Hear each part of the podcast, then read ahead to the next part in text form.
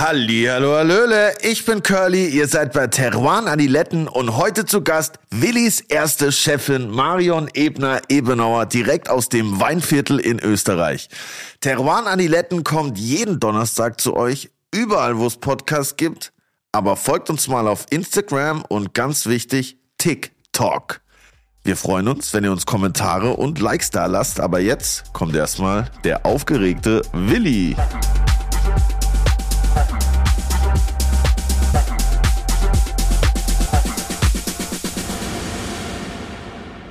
Auch ein herzliches Grüß Gott von meiner Seite. Was geht ab? Ich habe so richtig Schaumweindurst, Curly. Ich finde ja, dass die Leute viel zu wenig Schaumwein trinken. Ich finde sprudelig auch geil. Ich mag sogar Lipton Sparkling Eistee auch lieber wie normalen Eistee. Guck, da fängt schon an bei mir. Sowas habe ich noch nie getrunken. Was? Stopp! Abbruch! Was? Wirklich? Dein Ernst? Nein, ich mag ich früher viel Eistee, so als ich klein war, so neun, zehn. Ich bestelle jetzt sofort einen Eistee, äh, einen Sparkling. Das gibt es jetzt so aufgesprudelt, oder was? Ja, klar. Das ballert übertrieben, Alter. Also ist das picksüß Da alles, oder? schießt dir der Zucker in den Kopf rein, Digga. Da habe ich lieber, mir schießt der Alkohol in den Kopf. Ja, das beides kann man ja kombinieren. Ja. Nein, ich weiß nicht. Ich habe es ja lieber trocken. Sehr trocken. Aber sprudelig. Ja, sehr Dosage, weißt du? So, wenn man so schön sagt. Ja, ich weiß ja nicht, warum so deutsche Sekte und österreichische Sekte immer noch so einen komischen Ruf haben. Es wird immer Champagner geballert ohne Ende, aber bei deutschen und österreichischen Sekt halten sich die Leute immer ein bisschen zurück. Obwohl ich ja meine, dass das qualitativ jetzt nicht viel schlechter ist, wenn überhaupt. Nee, also wir haben ja hier auf jeden Fall schon krasse deutsche und österreichische Sekte trinken dürfen, Yep. würde ich mal behaupten. Mhm. Und heute kommt wieder jemand, der für hervorragende Sektproduktion steht. Nicht nur, auch sehr gute trockene Weine. Aber ja, Und war auch meine sehr stylische Flaschen hat, habe ich auch super gesehen. stylisch, ja. Richtig nice. Ja, da passt alles zusammen. Sie ist heute allein, ohne ihren Mann angereist, weil einer muss ja zu Hause auf die Produktion schauen, glaube ich. Ja, ich bin Und- krass gespannt, was sie dabei hat. Ich habe gehört, es gibt sogar noch hier eine, ein, ein Reveal heute irgendwie in Ja, Richtung. es gibt eine Weltpremiere tatsächlich. Ja, ja, ja, so weit bis wollte ich jetzt jetzt nicht da, ja, kann man durchaus sagen. Nicht? Bis jetzt gab es aus dem Haus einen Sekt, es gibt jetzt zwei, beziehungsweise sogar drei. Und ja, einen, der kommt erst, der kommt jetzt bald raus, in den nächsten paar Tagen. Und es kommt auch bald Silvester, also für alle, die gern schon mal sich eindecken wollen mit euch richtig geilen österreichischen Sekt, der schlägt dann zu. Ja, krass. Und heute schon bei uns am Start, inklusive der Weltpremiere, Marion Ebner Ebenauer. Woher, Willi? Aus dem Weinviertel, aus Poisdorf, meine erste Chefin. Ich freue mich, ich freue mich Richtig total. wild. Hereinspaziert.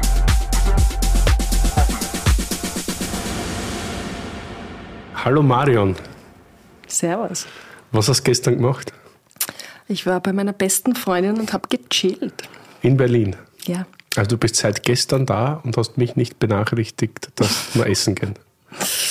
Ähm, ja, Aber du bist ja auch nicht ihre beste Freundin. es fängt, es fängt schon scheiße an. Na, finde ich gar nicht. Okay, du hast also Entschuldigung heute, Gott sei Dank, sehr viele gute Weine aus dem Haus mitgenommen. Nicht nur aus deinem Haus, auch aus anderen. Äh, wie gefällt es dir in Berlin? Gut. Ähm, weißt du, nach fünf Wochen Ernte bin ich natürlich super happy über ein bisschen Ruhe, Freizeit und ähm, eine ganz entspannte Stadt wie Berlin. Perfekt. Und das Wetter ist ein Wahnsinn. Ne? Erstens ist es viel zu warm, glaube ich, oder? Richtig warm, ja. Und, ähm, und die Sonne ist halt toll, weil bei mir im Weinviertel zieht gerade der Nebel ein und ich habe kein Licht und es ist ein bisschen anstrengend. Ist es tatsächlich zu Hause, also Ja. in Österreich, gerade kühler als hier? Ja, auf jeden Fall. Und im Weinviertel hast du den Hochnebel. Also so gleich nach der Ernte beginnt es wirklich zuzumachen und du hast kein Licht und das ist eigentlich das Anstrengendste. Es ist sonst in Berlin auch so, nicht? Von Oktober bis April Winter, ja. graue Suppe. Winter ist schon sehr dunkel. Schon, oder?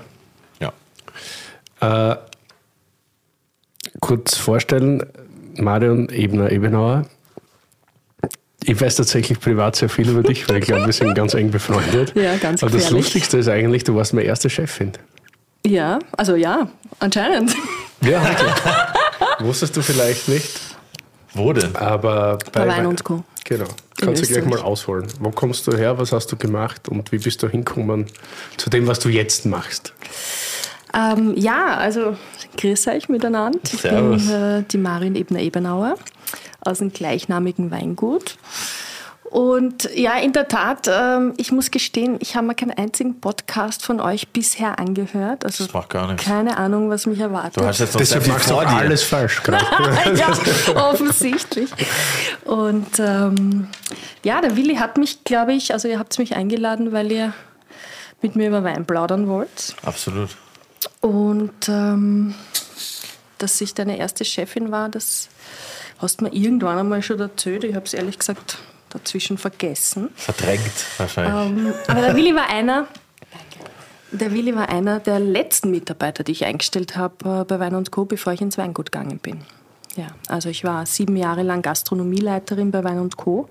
in Wien und wir haben alle spannenden Filialen mit Gastro eröffnet. Das war damals um 2001 herum wirklich State of the Art. Das gab es in der Form ähm, in Österreich vorher nicht. Und ja, ich habe äh, meinen Mann kennengelernt äh, 2000 oder 1999 in der Weinbauschule in Krems, ganz klassisch. er war mein Sitznachbar. Und ähm, Habst du schon mal gefusselt ein bisschen? Oder du, äh, der Manfred meinte, er war von Tag 1 in mich verliebt und ähm, er hat ein Jahr um mich geworben und ich habe es nicht äh, mitbekommen. so subtil ist dieser Mann. Ähm, ja, du kennst ihn ja, er ist ein ganz ein ruhiger und er sagt ja auch nicht klar, was er möchte, sondern findet immer, ähm, wartet immer auf den richtigen Zeitpunkt, der ja im Leben nie kommt. Und ähm, deshalb hat es lang gedauert, bis wir dann wirklich zusammengefunden haben. Ja. Mir hat er aber auch gefallen von Tag 1 an. Ich weiß noch, wie ich ihn das erste Mal im Internat Gerade gesehen die Kurve. Also. nein, nein, er ist ja ganz, also ich weiß noch genau, ich bin die Stiegen raufgegangen und weil wir haben ja vis-à-vis -vis geschlafen, wir waren ja schon großjährig, also die Pflichtschule war vorbei und das war so ein, so ein ähm, Weinmanagement-Lehrgang, also eigentlich so, wo es halt um Sprachen geht, um, um Marketing, Betriebswirtschaft und so. Also das kann man quasi nach der Wein klassischen Weinbauschule dranhängen. Und ähm, ich bin raufgegangen, die Stiegen und habe gesagt, hallo, ich bin die Marion.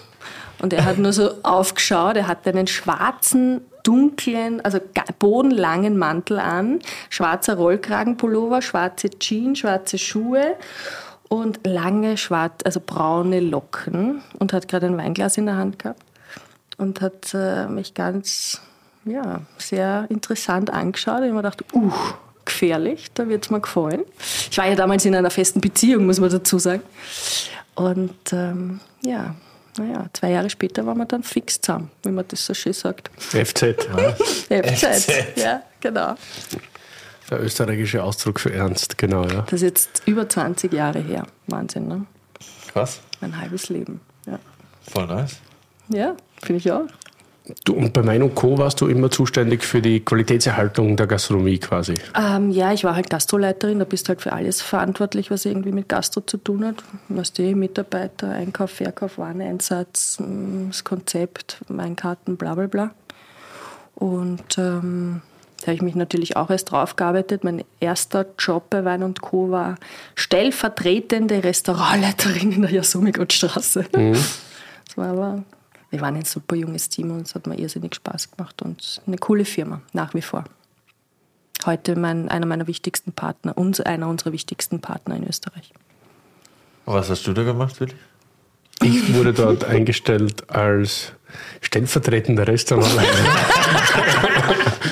am. Schottentor, ja. damals noch von der, ja, von der Marion. Und ja, am Anfang habe ich dich gehasst. Du hast den gemacht.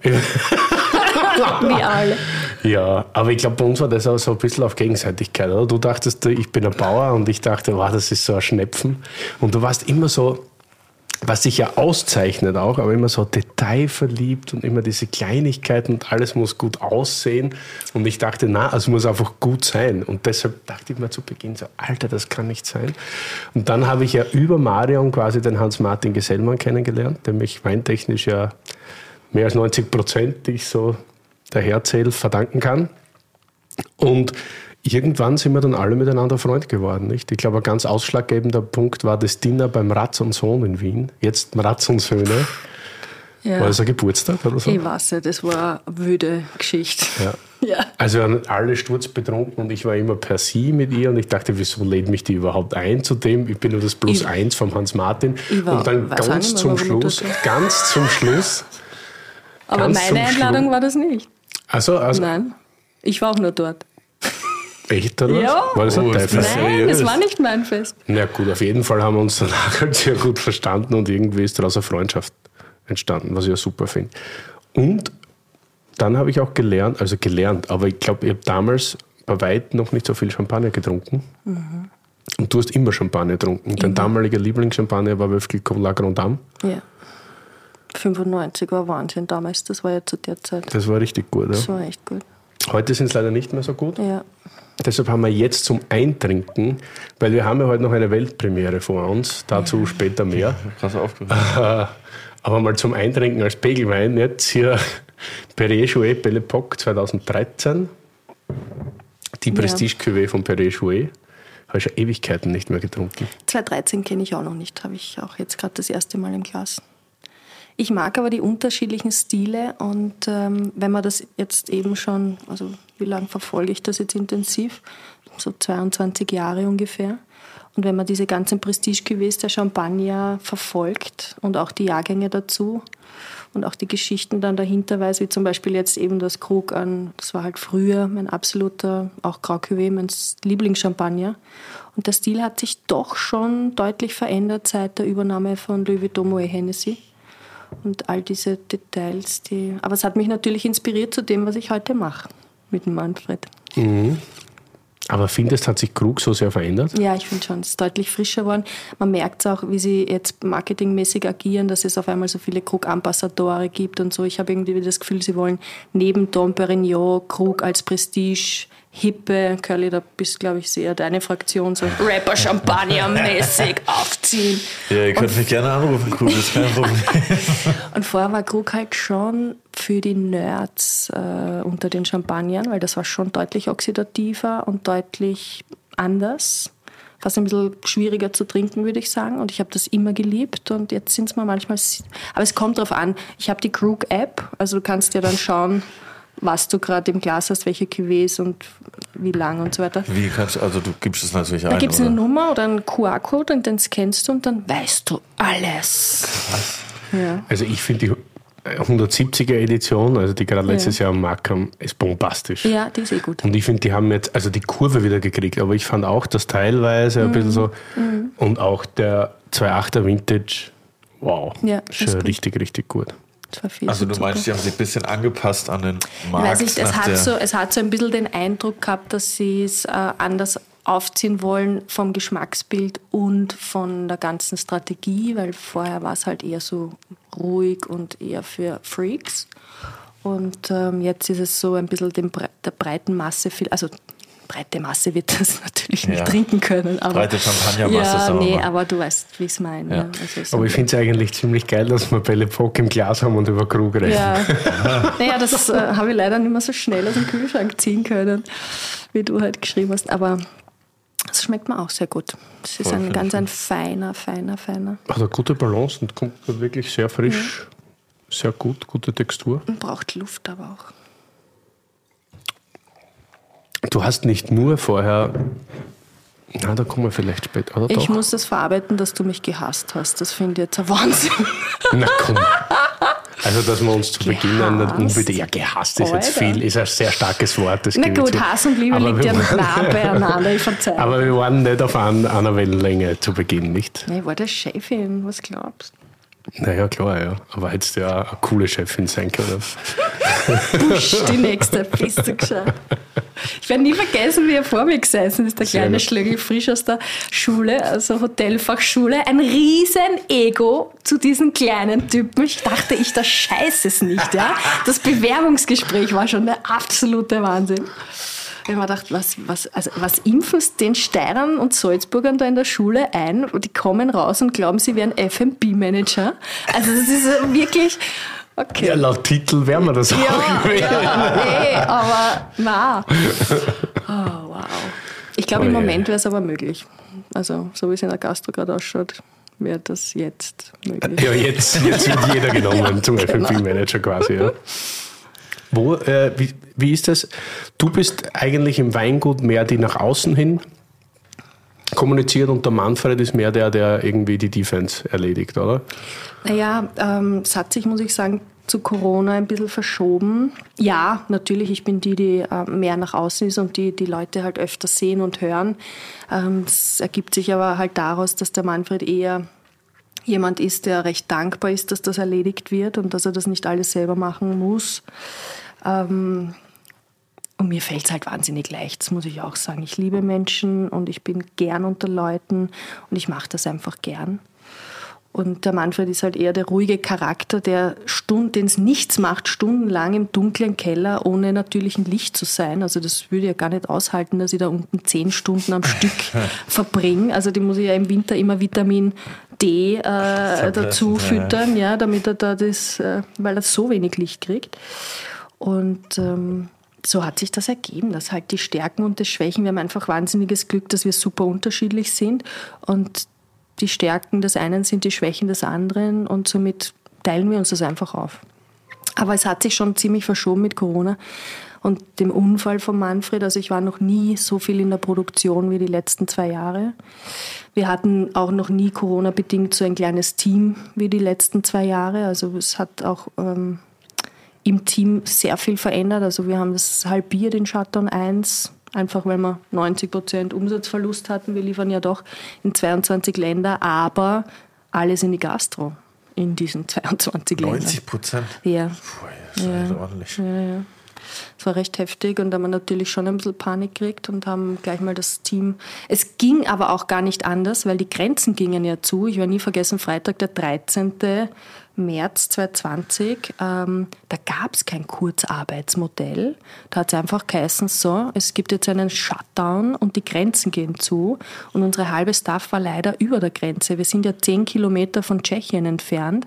Das heißt, unser halbes Team, vor allem die im Weingarten, die wohnen in Mikolov, also so 25 Kilometer von uns entfernt, auf der anderen Seite. Ja. Und die konnten gar nicht mehr zu uns. Krass.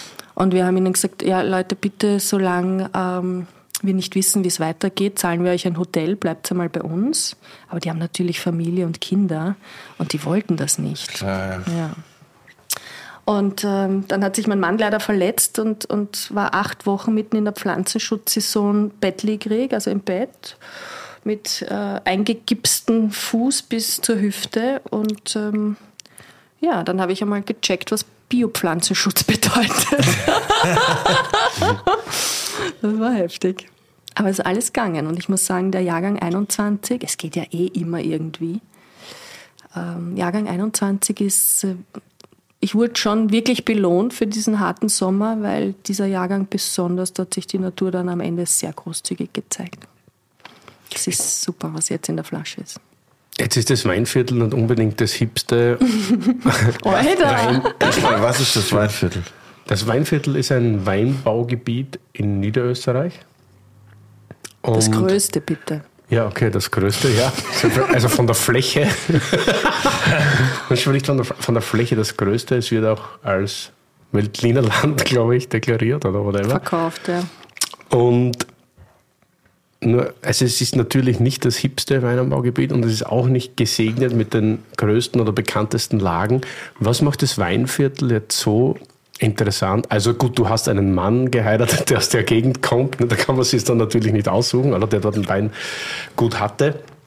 Aber was, was macht das für dich so besonders? Also ich muss jetzt einmal echt eine Lanze fürs Weinviertel brechen, aber ich verstehe das natürlich, was du jetzt sagst. Und in Österreich ist es ja tatsächlich so, dass das nach wie vor so einen Stempel hat. So, ich weiß nicht, kann man das in Deutschland mit irgendeinem mm, Gebiet vergleichen? Teilweise wahrscheinlich schon, aber also, ich will jetzt nicht irgendjemanden beleidigen. Nee. Oh, oh, bist du, das ist ja Bashing hier, Marion Bashing. Ähm, ja, es ist das größte Weinbaugebiet mit der geringsten Dichte an Top-Winzern. Weil du hast halt, weiß ich nicht, wenn man jetzt die Wachau hernimmt, hast du halt auf diesen Streifen von Unterleuben bis ähm, Weißenkirchen hast du halt in jeder Ortschaft ein bis zwei super bekannte Winzer. Und das hast du halt im Weinviertel nicht. Aber ich finde ehrlich gesagt, ähm, dass das Weinviertel jetzt gerade die letzten fünf Jahre einen irrsinnigen Aufschwung hat, dass da ganz viele tolle Kollegen gibt mittlerweile, die echt coole Arbeit machen. Ich meine, du hast ja, glaube ich, der, in der Freundschaft auch einige auf der Karte, oder? So zwei, ja, drei, einige, vier. aber, aber schon ja. ein paar, ja. Ja. Und ähm, also es wandelt sich halt gerade. Ja, klar, die breite Masse produziert jetzt, würde ich einmal sagen, so im DRC-Bereich und vielleicht ein paar Lagen darüber. Aber es gibt immer wieder, also es ist halt so groß. Ich fahre halt von einem Fleck zum anderen, fahre ich eine Stunde. Also in der gleichen Zeit wäre ich auch in Wien. Und da gibt es aber schon großartige Winzer. Also das, ich würde das jetzt gar nicht so sehen. Und es liegt nicht an den Lagen, es liegt nicht an der, ich habe das echt jetzt die 16 Jahre, wo ich dort bin, versuche ich das zu analysieren. Es ist halt Grenzgebiet auch. Du musst dir vorstellen, da war der eiserne Vorhang. Historisch ist das Weinviertel in jedem Krieg platt gemacht worden. Das war, ist wahnsinnig leicht zum Einnehmen, weil es so flach ist. Es hat Böden, wo alles möglich ist, wo du alles anbauen kannst. Somit war das sehr interessant, äh, hier einzufallen. Wir wissen nicht, die Schweden waren bei uns und alle. Zweiter Weltkrieg ja sowieso. Und die Leute sind, das wie wenn sie so historisch geprägt sind, ein bisschen skeptisch, vorsichtig. Ähm, man sagt im Weinviertel, nicht geschimpft ist gelobt genug. Weißt du, was das heißt, Curly? Ja. Verstehst du das? Ja, klar. Also ähm, es ist, sind, ist, schon ein eigener Schlagmensch. Also, Bisschen zurückhaltender mit ja, der Freude, ja. sage ich mal. Genau, auch. genau. Und so nicht, nichts, also man gönnt sich was, aber man darf es nicht, also wenn man sich etwas gönnt, möchte man es nicht zeigen. Also das ist irgendwie okay. ganz, ganz eigen.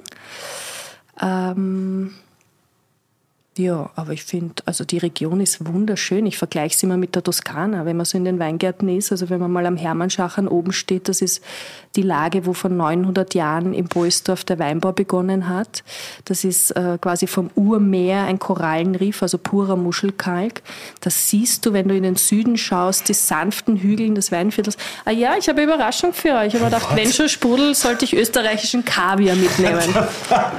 der Chef des Hauses, Philipp Vogel, Vogel in der Bild. Ja. Riesenwohl an Blinis und Kaviar.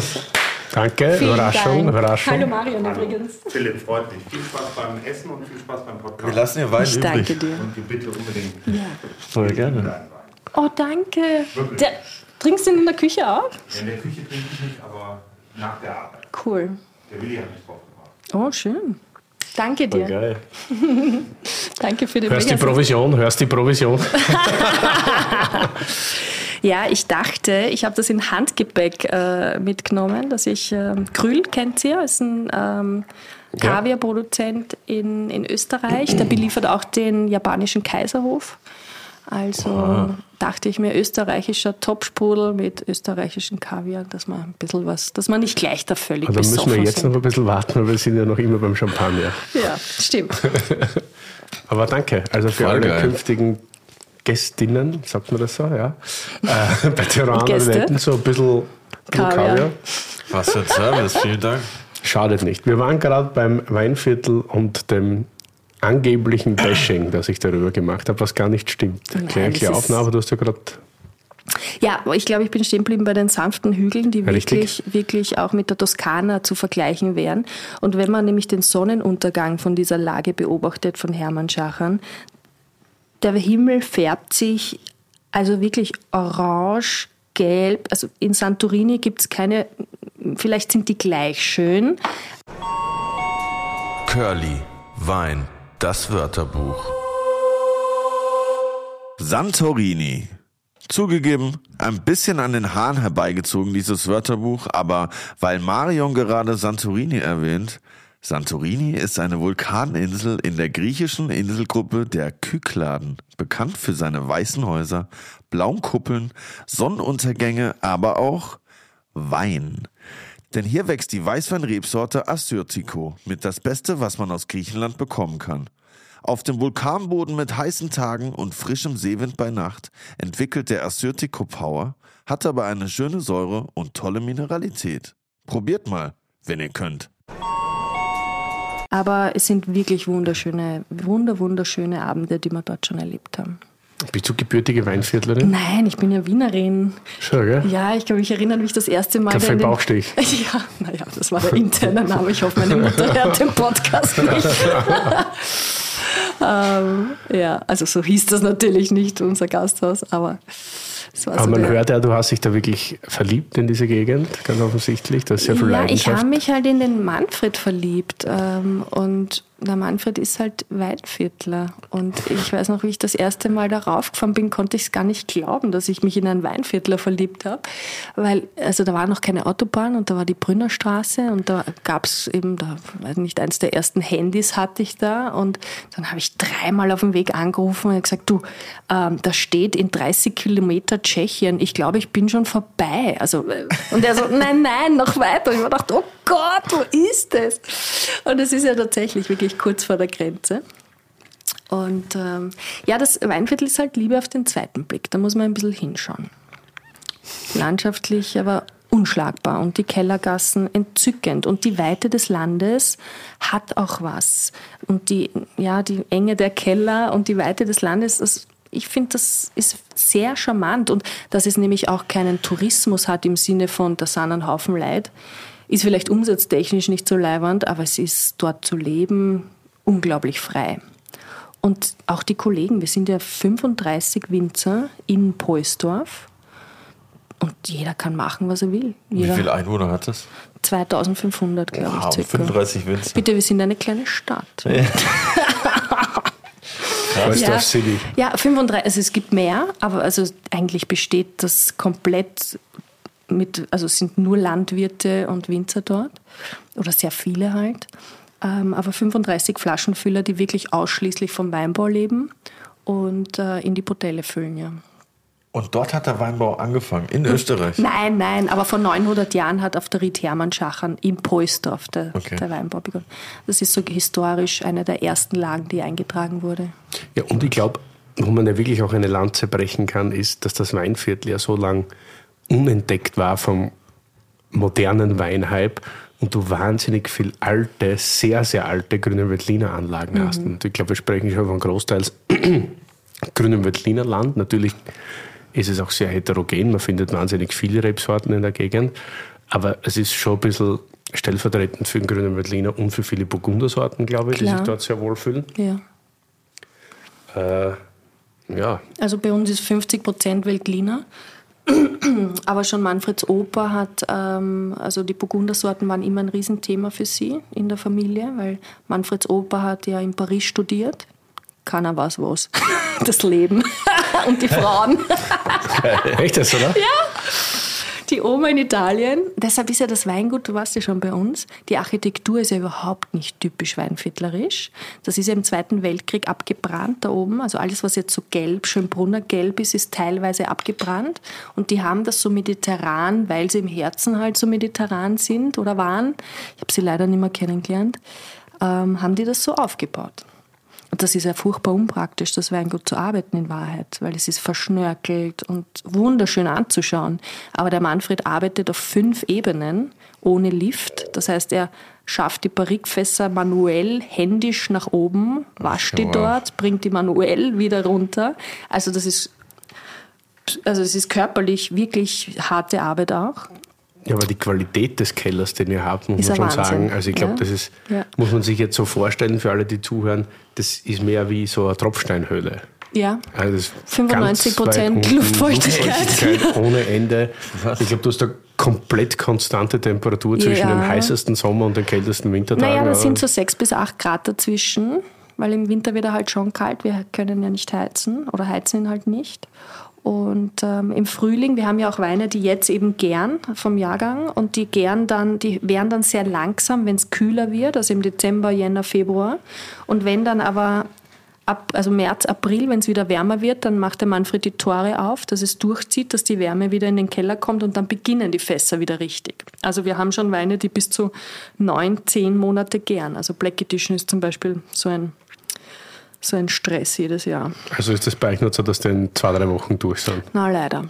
Außer der Weinviertel DRC, weil da ist teilweise mit Reinzuchthefe bimpft, ist der einzige, ist der einzige Wein. Okay. Ja. Äh, Stichwort Weinviertel DRC. War das fürs Weinviertel jetzt äh, gut in der Retrospektive oder, oder nicht so? Du damals sicher, ähm, wenn du denkst, ähm, Gott, waren das noch Schilling? Na, das waren eh schon Euro, oder? 2001 kam der Euro. Also Weinviertel war das erste DRC Ja, ja, Österreichs, ich nicht? weiß Und das war nicht. damals auch so ein bisschen schnell. verkauft. Der erste DRC Österreichs heißt. Marion? Also das Weinviertel DRC, das war halt das erste Gebiet, also Herkunftsbezeichnungssiegel ist das sozusagen wie DOCG bei, bei Chianti zum Beispiel. Das darf halt nur von dort kommen und das ist ausschließlich der grüne Veltliner im Weinviertel. Und das, der Grundgedanke war, und der war völlig richtig, man will die Qualität in der ganzen Region heben. Du musst dir vorstellen, damals gab es ja Leute, die haben um drei, vier Euro eine Flasche Wein verkauft. Und der Weinviertel DRC musste, ich glaube, mindestens fünf Euro oder so kosten. Und für viele war das wirklich teilweise der doppelte Preis zu, zu vorher. Und er musste aber natürlich nicht nur einen gewissen Preis, sondern auch einen ge- gewissen Stil verkörpern. Das war im ersten Schritt sicher richtig. Heute muss ich sagen, der Weinviertel DRC ist bei uns der einfachste Wein. Ich sage nicht gern Entry Level, aber es ist in Wahrheit so, weil es schwierig ist. Es wird nämlich zusätzlich zur staatlichen Prüfnummer gibt es eine eigene Verkostung und das ist ein sehr, wie soll ich es ausdrücken, ohne gemein zu sein.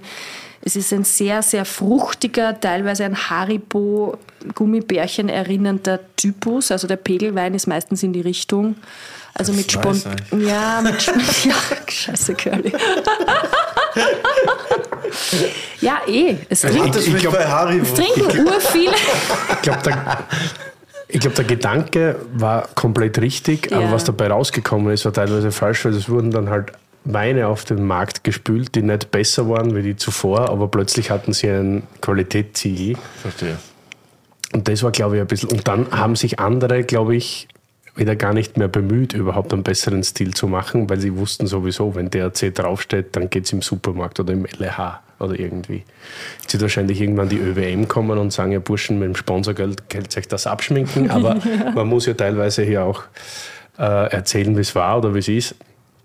Ja, dass es jetzt dort einige Winzer gibt, die Vollgas geben, ist super. Ich stehe sehr auf den Weinviertel Grünen Veltliner Stil, weil er dann doch oft würziger ist als andere, nicht ganz so fruchtbetont, häufig, vor allem wenn man das jetzt bei eure sieht oder so.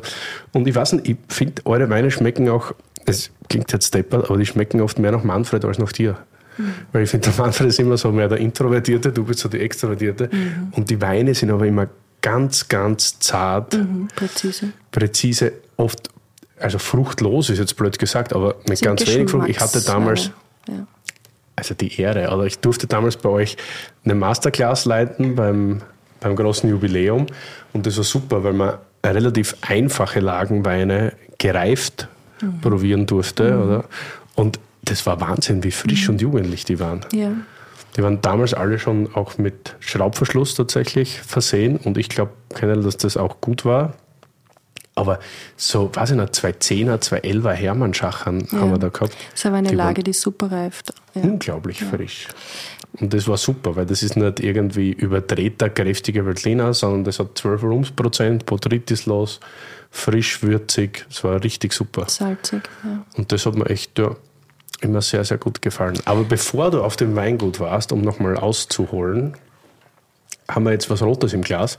Du warst ja nicht nur Gastronomieleiterin bei Wein und Co. und dann Winzerin, sondern zwischendurch warst du ja auch Negociant, wie du das Ja, ja, mein erstes Weinprojekt, ja klar. Ja, das war aber nicht vom Fritz. Negociant. Das war nicht beim Fritz. Ah, stimmt, das war aber Beim, beim? Fritz, beim Fritz war ich vor, vor 6, 27 Jahren Praktikantin. Ah, wirklich? Du hast beim. Ja, also ich in der zweiten Klasse Weinbauschule, also mit 15, muss man ähm, Pflichtpraxis machen, ein Jahr. Also so quasi einmal die Vegetation komplett durchspielen. Und ähm, da war ich beim Fritz, weil das war in der Nachbarortschaft. Ne? Ich komme aus Strebersdorf. Und der Fritz ist in Stammersdorf. Und ich habe dann geschaut, da gab es damals, ah, so geil, der Rudi Knoll. Ähm, kennst du sicher auch. Hat so ganz kleine Weinbücher damals verfasst. Und das war irgendwie, ah, ich weiß nicht mehr, wie das geheißen hat, aber da waren halt die Top-Winzer, die damaligen Top-Winzer aus Österreich abgebildet.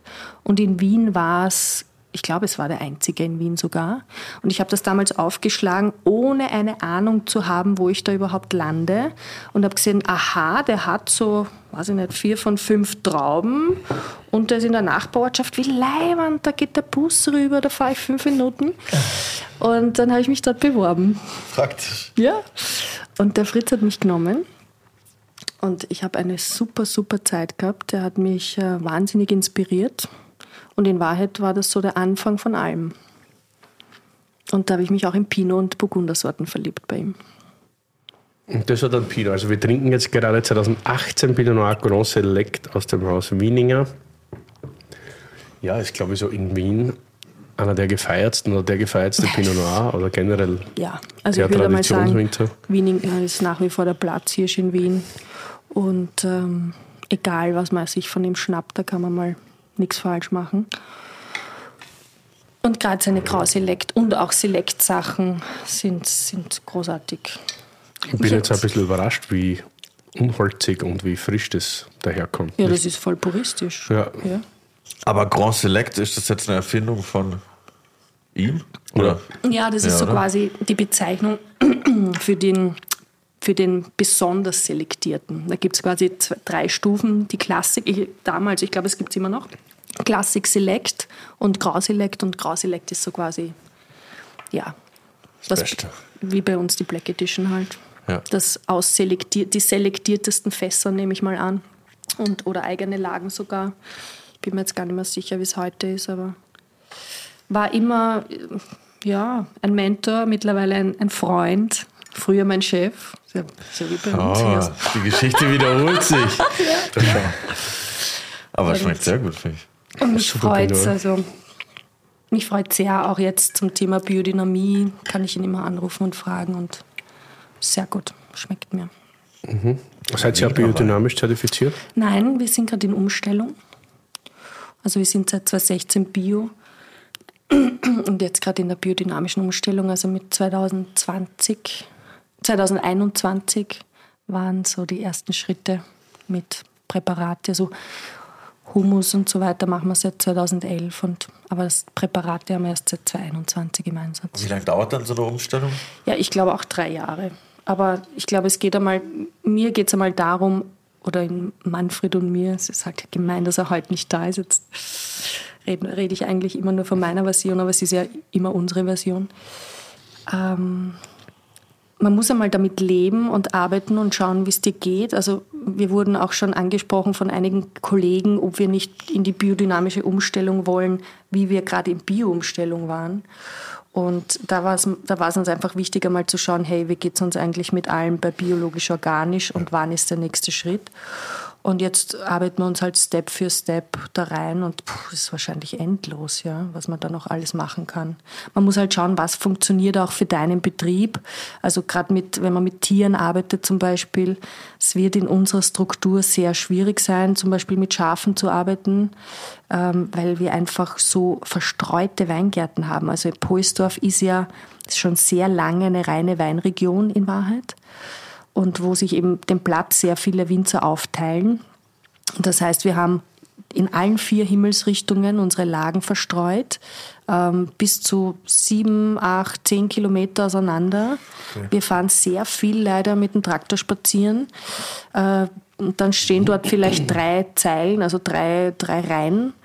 Äh, und die haben dann 0,2 Hektar zum Beispiel. Und du fährst aber eine Viertelstunde hin. Ähm, das macht's halt mit Tieren, wenn du das alles einzäunen musst und äh, mit Gehege. Und dann musst du aber schauen, dass das halt praktikabel ist. Also wir haben sehr wenig Lagen, wo wir einen Hektar am Stück haben. Das ist für uns schon absoluter Luxus. Aber der große Vorteil ist natürlich, nachdem die so weit auseinander sind, haben wir unterschiedlichste Bodenprofile. Ich weiß noch, wie ich ins Weingut gekommen bin und Manfreds Vater, der auch Manfred heißt, der Manfred Senior, gefragt habe, du, ähm, was, was habt ihr hier für Böden? Und dann hat er gesagt, ja, es ist vom Löss geprägt. Das stimmt. Curly, Wein, das Wörterbuch. Löss, ein Bodentyp, der im Weinbau eine wichtige Rolle spielt, ist ein homogenes Sedimentgestein. Man kann Lössboden in fast allen gemäßigten Klimazonen der Erde antreffen. Es gibt in Deutschland, Österreich und Schweiz viel Weinbau auf Löss. Normalerweise haben Weine von Löss relativ viel Power und sind fruchtbetont, aber es kommt doch immer drauf an, was Winzerin oder Winzer draus macht. Aber wir haben dann Bodenproben gezogen und haben gesehen, wow, wir haben pure Sandlagen, wir haben äh, ganz fette Lehmlagen, wir haben äh, Muschelkalklagen, wir haben sehr viele Sedimente von Flüssen. Also bei uns war der Polbach deutlich äh, größer und auf dem ehemaligen Flussbett vom Polbach haben wir zum Beispiel unsere ältesten Wildliner und Rieslinglagen stehen. Also sehr unterschiedlich. Es hat auch alles Gute, hat was Schlechtes Voll. und umgekehrt. Absolut. Alles Schlechte hat was Gutes. Wie seid ihr, weil ihr von den Bodenprofilen so durchmischt seid, rebsortentechnisch? Was? Ähm, also 50 Prozent Veltliner, haben wir gesagt. Dann äh, die Burgundersorten, was bei uns bedeutet Weißburgunder, ähm, Chardonnay und Pinot Noir und auch St. Laurent. Also St. Laurent-Anlage ist 70 Jahre alt im Originalbestand. Da ist nicht eine Rebe neu gepflanzt. Also ist vom Opa schon tolle, toller Weingarten, toller Wein. Aber pff, wirklich anstrengend, muss ich sagen. Also jeder, der glaubt, dass Pinot kompliziert ist, hat noch nicht mit St. Laurent arbeiten müssen. Eine echte Diva. Aber ja, und dann ein bisschen Riesling. Und was noch? Einen Traminer haben wir noch, roten Traminer. Aber das ist eher so ein, ja, der ist 50 Jahre alt und den haben wir irgendwie aus Nostalgiegründen. Ja. So, und dann nach der Wiener Zeit war dann auch irgendwann, ich will unbedingt über die Melusine reden, weil ja, das war so eine lustige. Ja, naja, ich bin ja ein Wirtshauskind ähm, und dann habe ich mir eingebildet, ich will äh, nicht klassisch irgendwie, ich habe die Schule gehasst und dann äh, wollte ich irgendwas ganz Praxisbezogenes machen und ich war immer viel draußen und Reiterin. Also ich habe ja mit acht Jahren die Dressurausbildung in der Millag in Wiener Neustadt gemacht und wollte. Deshalb der Ton. Ja, genau, ja, sehr militär, also sehr streng war das dort. Und ähm, ähm, Gehst mir so am Arsch. Na, warte, ne? Ähm, und ich wollte halt dann ein Bereiterin werden, eine professionelle. Und dann haben wir halt so geschaut, was gibt es denn da für Schulen? Ah, da gibt es die Pferdewirtschaftsschule in Kuppolskirchen, die in Wahrheit eine Weinbauschule ist, ähm, die versucht hat, diese Schule, ähm, also die mussten, die hatten zu wenig Schüler, weil die meisten Winzersöhne halt schon nach Krems oder Klosterneuburg gingen. Und damit die Schule überleben kann, haben sie sich gedacht, na, da holen wir uns die jungen pferdenarischen Mädels rein und bieten halt Pferdewirtschaft an. Und so war es auch. Und nach einem Jahr habe ich das halt überzuckert, wie schlecht die Ausbildung dort ist für Pferde. Das waren, also wir haben die ärgsten Gigerer auf einem Beton-Hartplatz einreiten müssen. Also das war halt echt gefährlich auch. Und ja, bin ein paar Mal in einer Windschutzscheiben vor ein Auto gelegen, echt wüt eigentlich. Und die Schule haben es auch geschlossen nach mir, weil das war ja alles. Echt? Ja, es war urcrazy. Es war wirklich arg. Auch das Internat, puh. Und ähm, ja, und ich bin dann im zweiten Jahrgang schon auf Weinbau umgestiegen. Und der Christian Reinisch war mein Sitznachbar, also aus Tattendorf. Der hatte zwei Isländer und am Wochenende bin ich dann mit ihm oft reiten gegangen und er wollte mir halt äh, sein Weingut zeigen. Und so bin ich eigentlich einmal beim Wein gelandet und haben mir das alles angeschaut und der Christian ist so ein ganz naja, wie sagt man so, ein bisschen ein untersetzter, gemütlicher, der nicht viel redet, aber ich habe mir das so angeschaut und mir gedacht, aha, interessant, ich wusste ja nicht, dass Wein von einer Traube kommt mit 14, woher denn? Ne? Und äh, wenn du da familiär nicht vorbelastet bist. Und dann haben wir das angeschaut und dann bin ich, und wir, müsst, wir mussten ja Weinbau und Kellerwirtschaft und alles mitlernen, also auch als Pferdewirtin. Echt? Ja, ja, ja. Ich hatte ja Pflanzenbau, Obstbau, Weinbau. Ich war ja mit der Motorsäge im Wald und habe Bäume gefällt. Waldwirtschaftstag, ja. Das muss alles machen. Krass. Ja, aber es war cool. Es hat mir richtig Spaß gemacht. Und ähm, ja, ein Schwendel zerlegen, ein Schwendel abstechen. Ja, klar, das ist, was Reiterinnen halt so Den Mädels die Augen in Spind legen. Ganz klassisch. also ich war eher immer bei den Burschen dabei, muss ich ehrlich sagen. Und es war cool. Und dann bin ich auf Weinbau umgestiegen und dann musste ich eben das Jahr drauf äh, Pflichtpraxis machen. Und ja, beim Fritz Wieninger, wie gesagt, war es dann eh schon um mich geschehen. Ja. Und dort habe ich auch das Arbeiten gelernt. Ja. Rechts ist das Gas. Und wie kam dann Melusine zustande? Ja, und dann habe ich die Schule abgeschlossen. Entschuldige, ich verliere Alles den gut, ne, Faden. macht ja nichts. Ähm, und dann wollte ich natürlich all das, was ich da gelernt habe, ähm, ausprobieren. Ne? Und dann die ersten Trauben, weiß ich noch, habe ich mir von einem ehemaligen Schulkollegen aus Berchtoldsdorf besorgt. Und ähm, das war der eine, das war die Klassik und eben vom Gerhard Markovic war die Reserve. Ähm, das ist eh voll crazy eigentlich. Ich bin da reinmarschiert damals zum Gerhard. Ich habe gesagt, hallo, ich bin die Marion aus Wien und ich würde gern einen deiner besten Fässer kaufen. Und, und, und der Gerhard, cool wie er ist, hat dann gesagt, okay, na schauen wir mal, gehen wir mal in Köln. Und dann, so ich, war ich, bin ich quasi Negociant geworden und habe begonnen, meine, meine ersten Weine zu vermarkten. Damals habe ich halt wirklich im Weingarten und gar nichts damit zu tun gehabt.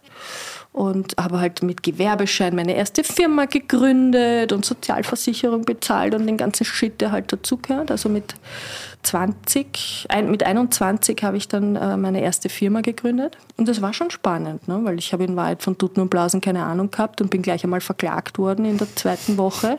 Das war super. Das war dieses, äh, ein, ein Weinhandel, der mir Cold Calling vorgeworfen hat, weil ich ihnen nämlich ein Newsletter geschickt habe, also ein E-Mail.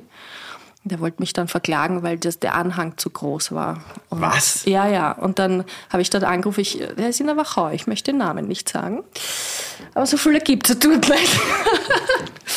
Und dann habe ich gesagt, naja, äh, Sie, haben, Sie wollen mich verklagen. Und er sagt, ja, wie kommen Sie dazu, mir so eine große E-Mail zu schicken und wie kommen Sie überhaupt auf mich? Und dann sage ich, naja, wissen Sie, wir waren mit der Weinbauschule bei Ihnen auf Exkursion und Sie haben mir Ihre Visitenkarte gegeben.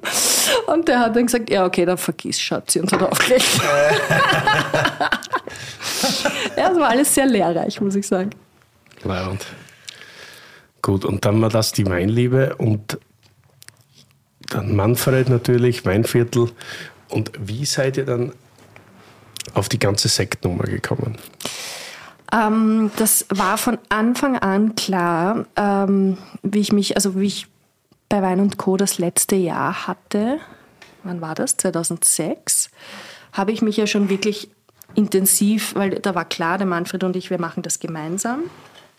Mir wurden nämlich in dem Jahr vorher wurden mir ein paar Hektar in Stammersdorf angeboten von einer ehemaligen Schulkollegin, also von ihrem Vater, besser gesagt. Und ähm, also ein paar Hektar, 1,5 Hektar, um genau zu sein. Und das habe ich dann mit Manfred besprochen. Er hat gesagt, du, wenn ich da jetzt beginne, dann muss ich, dann kaufe ich meinen kleinen Keller in Stammersdorf und so weiter. Und er hat gesagt, du, pff, eigentlich wozu zwei Weingüter aufziehen? Ähm, machen wir doch draußen gemeinsam und schauen wir, dass wir den Betrieb entwickeln und dass wir den vergrößern. Und das haben wir dann gemacht. Und äh, Melusine war ja dann schon, also ich hatte ja schon richtige Exportmärkte mit Melusine. Also einer meiner ersten Kunden war ja in Wien zum Beispiel Meindl am Graben. Ähm, ich habe aber auch nach Hollywood geliefert und wir haben Echt? das Spago beliefert zum Beispiel von Wolfgang Puck und andere tolle Restaurants. Und ähm, ja, es waren ja super Weine. Ich meine, da stehen ja wirklich tolle Winzer sind da dahinter gestanden. Ne? Und Aber könnt ihr das nochmal erklär erklären? Melusine, ich, ich check's nicht. Äh, Melusine war das Brand von meinem ersten, also mein erstes Weinprojekt. Ah, okay. Ähm, Das heißt, hat, weil ich, es war ja kein eingesessenes Weingut oder so. Und Negociant, weißt du, was, was das bedeutet? Kommt eigentlich aus Bordeaux, wo Händler begonnen haben, von Weingütern Fässer zu kaufen und eigene Abfüllungen zu machen. Ah, ja. Das heißt, hab sie haben, den, davon. sie haben den Wein nicht selber produziert, aber sie haben ihn unter ihrem eigenen Label auf den Markt gebracht. Das, was in Wahrheit mittlerweile fast jede Weinhandelsgruppe macht, auch viele Gastronomen machen. Die Gastronomen nennen es halt ihren eigenen Hauswein. Ja. Ähm, und die Händler haben vielleicht eigene exklusive Lagen zum Beispiel. Und so habe ich halt begonnen, weil ich hatte ja keine Infrastruktur, ich hatte keine Presse, ich hatte keine Hektar, ich hatte keine Pumpen. Und wenn du nicht stinkreich auf die Welt geboren wirst, dann ist es auch schwer, dir das von heute auf morgen aufzubauen. Ja, Und wie bist du dann? Oder ein berühmter Rapper bist, also Jay-Z kauft sich einen Ich habe auch keine Fresse Champagner-Wein. Ja. Aber wie kommst du dann, dann direkt nach. Auf den Sekt? Wie kommst du dann direkt nach Hollywood zu liefern? Ähm, ich war mit, ähm, nachdem ich ähm, die Asomigott-Straße bei Wein und Co. eröffnet habe, war ich bin ich nach Amerika gegangen zum Wolfgang Puck und war im Spargo Second Sommelier und dann Kevin Connor Ach, krass. und habe dort ein halbes Jahr gearbeitet. Die Frau steht für Prestige. Nein, ich stehe für harte Arbeit, aber das alle glauben immer nur, ich bin immer nur lustig, aber was dahinter steht, ist, ähm, ja, ist eh okay. Die Illusion soll passen. Das soll bleiben. Ist Ja, war okay. nice. Und dann hast du dort ein paar Flaschen dort gelassen und dann. Äh, Ja, genau. Und die sind gut angekommen. Sehr gut. Wie lang war der Act, als du. ah, Ja, ja. Das habe hab ich wieder nicht beantwortet, die Frage, wie es dann zum Sekt kam. Also stimmt, ja. Genau. Und äh, wie ich dann eben, die, das letzte Jahr bei Wein und Co. war schon klar, dass wir das gemeinsam machen werden. Und dann habe ich begonnen, mich mit dem Weinviertel auseinanderzusetzen, das erste Mal. Weil ich kannte es ja nur von den Winzern, die bei Wein und Co. waren und die sind ja immer weniger geworden damals. Ähm, und dann habe ich das Weinviertel das erste Mal analysiert und das war eigentlich bekannt und das wird heute auch noch immer erwähnt. Das ist die Sektgrundwein, also dass die Sektgrundweinproduktion von Schlumberger daherkommt. Und Schlumberger. Schlumberger, ja genau, genau. Da lachen wir jetzt alle mal kurz. Das gab's, wo ich äh, nee, nee, mal aufgetreten bin, Mal in Österreich, da gab es immer VIP-Backstage, gab es immer Schlumberger. In welche Hitten spürst du, Quelle? Das war tatsächlich am Wörthersee beim äh, Festival der Stars oder so, habe ich mit äh, Culture Candela gespielt, weil ich habe mal einen Song mit denen gemacht. Das war ganz witzig. Eigentlich. Warum hieß Das das dann Festival der. Stars? Das nächste Schlagerstars. Ja, zumindest gab Schlumberger. Ich bin mit dem Boot zur Bühne gefahren. Ich will nichts hören. Also, ähm, ja, okay, wurscht. Was die anderen machen, auf jeden Fall habe ich mir dann gedacht, okay, warum ist das interessant äh, für Sprudel? Und was die, wenn ich Sprudel höre, dann bin ich ja sowieso ganz, äh, dann bin ich ganz hellhörig und habe mich begonnen mit den Breitengraden, den Durchschnittstemperaturen und allem, was Polstorf so zu bieten hat, auseinanderzusetzen und habe mir gedacht, das ist aufgelegt für Bestsprudel. Und warum macht das dort noch keiner? Ja, ganz einfach. Also es gibt jemanden, den es macht, das ist der Christian Madl, der macht richtig gute Sachen. Ähm, den kennt man vielleicht nicht so, weil, weil er eher wie der Manfred ist. Und ähm, aber das ist möglich. Es liegt nicht an den Lagen, es liegt einfach nur, am Großteil liegt es daran, vielleicht ein bisschen an der Ausbildung und an der Weiterbildung der Kollegen, weil du musst halt deinen Gaumen, also wenn du nicht aufwächst mit Kosch und den ganzen leibenden Sachen, wir hatten halt auch in Wahrheit Glück, Willi, wir konnten, wir hatten super Zugang bei Wein und Co. Wir haben äh, super Freunde, die uns dort auch hingebracht haben und wir uns selber hingebracht haben. Aber du musst halt Zugang haben zu diesen Sachen und du musst das einmal probiert haben, um zu wissen, wo die Reise vielleicht hingehen kann. Und da war mir klar, wir müssen das mit Chardonnay machen. Und wir haben das dann gemacht und haben das versektet. 2006 war der erste Jahrgang. Und dann habe ich das verkostet und war irrsinnig enttäuscht und dachte, scheiße. Okay, sehr ur, ur, das ist ja urfruchtig. Gut, dann haben wir das einfach mal ins Lager geräumt, ganz nach hinten und haben es nicht mehr angeschaut. Und ich weiß noch, dann haben wir 2,7 versektet, dann haben wir 2,8 versektet und der Manfred hat zu mir gesagt, na, du schaut sie außer Geld verbrennen, tut das noch irgendwas, äh, bringt, bringen wir das irgendwann raus? Hat er auch nicht dran geglaubt zu dem Zeitpunkt. Naja, er wollte das alles schon am Markt bringen. Schneller und halt so einen fruchtigen österreichischen Sekttyp rausbringen. Aber das will ich, das wollte ich von Anfang an nicht. Also wenn das rauskommt, dann muss es sitzen. Und wir haben dann sehr, und nach drei Jahren war es absehbar, also wir haben dann immer wieder Probedegorschierungen gemacht. Und nach drei Jahren habe ich, war ich endlich zuversichtlich und habe gemerkt, Gott sei Dank, weil sonst hätte man nämlich aufgehört wahrscheinlich damit. Nach drei Jahren war dann absehbar, okay, das geht in die richtige Richtung. Und Manfred hat wirklich jedes halbe Jahr, wann kommt das jetzt raus? Was ist mit dem jetzt überhaupt? Es ist ja auch gebundenes Kapital und es braucht irrsinnig viel Platz. Wir haben ja immer sieben Jahrgänge in-house. Und jetzt überhaupt, ähm, und wir, unser Weingut ist mitten in der Stadt. Also wir haben nicht auf die grüne Wiese gebaut, wo man In der noch... Stadt? Ja, also in Polsdorf Stadt, ja. Tusche. ähm, weißt du was, Curly, komm mal vorbei. Schau dir mal meine Ja, Bude an. Ja. Ich komm auch aus- 14 Generations hier. Ja. Alles gut, alles gut. Ich komme auch aus so einer kleinen Stadt. Ja, ja. Alles gut. Und dann, und wir hatten halt nicht endlos Platz. Und dann war aber klar, okay, das wird richtig gut, richtig, richtig gut. Und, und dann war die Frage der Dosage. Es war eine Arbeit von zwei Jahren, bis ich dann entschieden habe, muss ich sagen, im Alleingang. Das war recht risikoreich, weil da, da waren wir uns nicht ganz einig, äh, der Manfred und ich. Dass man, also dass ich, wir haben uns, also ich habe entschieden, keine Dosage und kein Schwefel.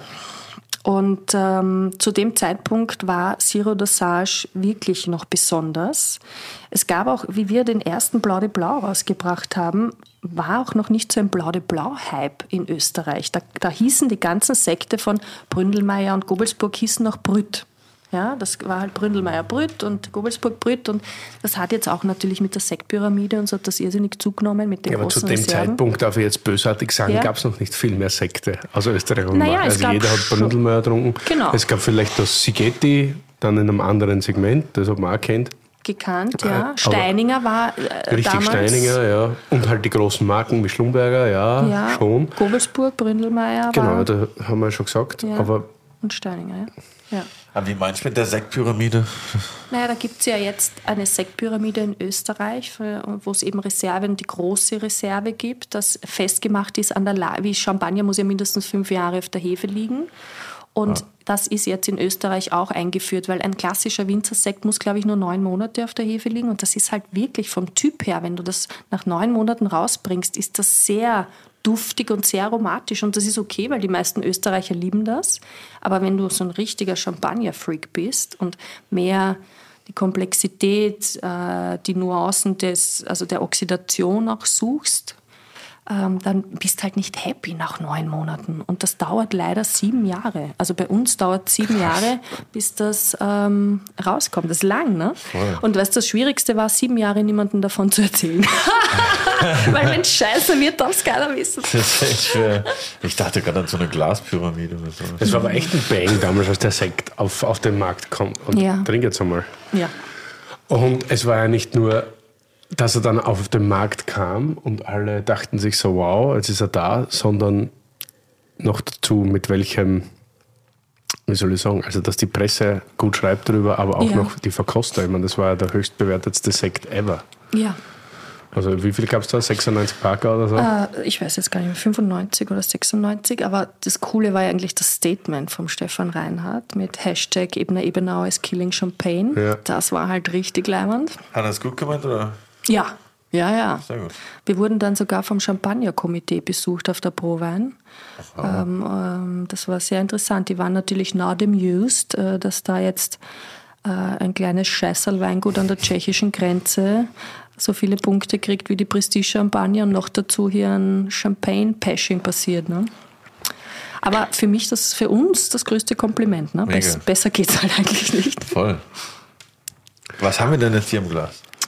Ich habe es selber seit dem Degouchieren, also für mich selber gerade Premiere. Wir waren so busy die, das letzte halbe Jahr, dass ich es noch nicht probiert habe nach dem Degouchieren. Oha. Ähm, das ist jetzt Blau de Blanc, kommt jetzt, also in der ersten Dezemberwoche wird es ausgeliefert in die Regale. Ist in Wahrheit ähm, weg, also es gibt es nur in der Subskription. Wenn das rauskommt, ist es quasi leider Also ausreserviert. komplett nur in der Subskription oder? Ja, wobei eben unsere Händler wie zum Beispiel Wein und Co. oder Morandell und auch andere Importeure haben dann ihre Kontingente und bei unseren Kunden kann man es dann kaufen. Auch in der Freundschaft. Auch in der Freundschaft. Na, es kommt davon, ob es jetzt Warum steht da eigentlich, nicht. wenn das alles immer so wichtig ist, warum steht da kein Degorgierdatum Ähm, drauf? Weil die Etiketten noch nicht fertig sind. Also er ist noch nicht am Markt. Das sind jetzt äh, für dich Hand, also ist alles handetikettiert bei uns, aber das habe ich jetzt schnell fertig machen müssen, damit wir hier was trinken. Oh nice, ich fand Das- das, das- Aber auf der originalen Flasche steht das Degorgierdatum mit drauf. Ähm, oh ja, steht drauf. Hinten auf einem Rückenetikett. Ja? Okay. Ja, ja. ich fände es eigentlich geil noch ohne, nur mit dem Oberetikett. Ja, kommt du, auch siehst voll das, du irgendwie. siehst das auch nur so. Also es kommt von vorne so, hinten ist ein durchsichtiges Rückenetikett Ah, okay. drauf. Das wird dann noch, das ist jetzt gerade im Druck. Und wird dann, also die nächsten, wenn ich jetzt heimkomme, ich bin nächste Woche noch in Hamburg und wenn ich heimkomme, wird vier Wochen durchetikettiert und gewachst händisch. Das ist ja die Urhacke, jede Flasche. Aber es ist sowieso, du musst dir vorstellen, ich habe jede Flasche über die sieben Jahre ich weiß gar nicht, ich müsste mal zählen, wie oft ich die in der Hand habe, weil ich nehme jede Flasche einzeln, rüttel sie alle drei Monate auf, die Hefe komplett in der Flasche und lege sie in die nächste Gitterbox. Also das die Reifung ein bisschen schneller passiert, ja. Jede Flasche wurde Jede. von dir berührt. Es gibt halt nur, muss man ehrlich sagen, nicht so viel. Also nicht nur einmal Curry, nicht nur einmal. Ähm, gibt 2500 Flaschen von Blanc de Blanc. Und äh, ich habe heute auch noch zwei andere mit, zwei neue. Wer wäre jetzt noch gern eine Flasche Na im ja. Sortiment von den Eben aus? Äh, wenn man dann so Sekt rausbringt, ganz lang nachdem man schon Stillwein macht und die Stillweine auch verändert hat in eine sehr positive, qualitative Richtung. Ich muss mich outen, ihr wart der Grund, warum Weinviertel auf einmal sexy war für mich. Muss ich echt sagen. Hat so angefangen und es ging dann natürlich noch weiter mit anderen hervorragenden Produzenten dort. Es war schon so. Überlegt man sich dann manchmal, ja, scheiß auf alles andere, lass uns nur noch Sekt produzieren oder geht das gar nicht vor der. Doch, es geht schon. Ähm, aber nur peu à peu, also Schritt für Schritt. Weil eben sieben Jahre Wartezeit ist ja auch Hammer. Also wir haben ja 2015 dann begonnen mit Blanc de Noir zum Beispiel. Also heuer kommt das erste Mal Pinot-Sekt von uns raus.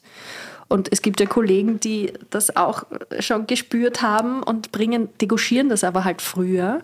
Das heißt, es gibt jetzt schon einige Blau, spannende Blanc de Noirs am Markt. Und wir kommen halt jetzt das erste Mal mit Pinot raus, weil das halt immer sieben Jahre dauert. Nur drunter, wie gesagt, geht es leider qualitativ nicht aus. Und auch wenn der Markt drängt, es geht nicht früher, weil das Produkt dann einfach nicht so gut ist. Und man merkt das leider oft bei Champagner, also gerade bei Paul Rocher, wenn du vergleichst die normalen Flaschen und die Magnums, man merkt, die Magnums verkaufen sich nicht so gut oder nicht so schnell. Die bleiben einfach anscheinend länger auf der Hefe. Und das ist einfach, es sind Welten dazwischen. also Magnum besser. Dann. Besser, ja. Und teurer Curly ist was für dich. Reepersprudel, Magnum. Passiert auch. Ja? Aber es ist halt, man muss sich die Zeit wirklich geben und da war, deshalb waren wir auch, also waren wir ja auch echt, der Manfred und ich, muss ich echt sagen, wir streiten ja eigentlich nur um Wein. Ähm, und da geht es immer um Qualität. Ja? Und das, da sind wir zwei halt voll crazy. Da gehen wir halt auch oft den schwersten Weg, aber das, wär, das würde ja ganz anders schmecken, wenn das jetzt Schwefel bekommen hätte, wenn das kürzer auf der Hefe ist, dann wäre das nicht das Produkt. Das muss man leider ehrlich sagen. Stichwort Qualität. Wie lange hat es eigentlich gedauert von dem Umbau Ebner auf Ebe, Ebner Ebenauer,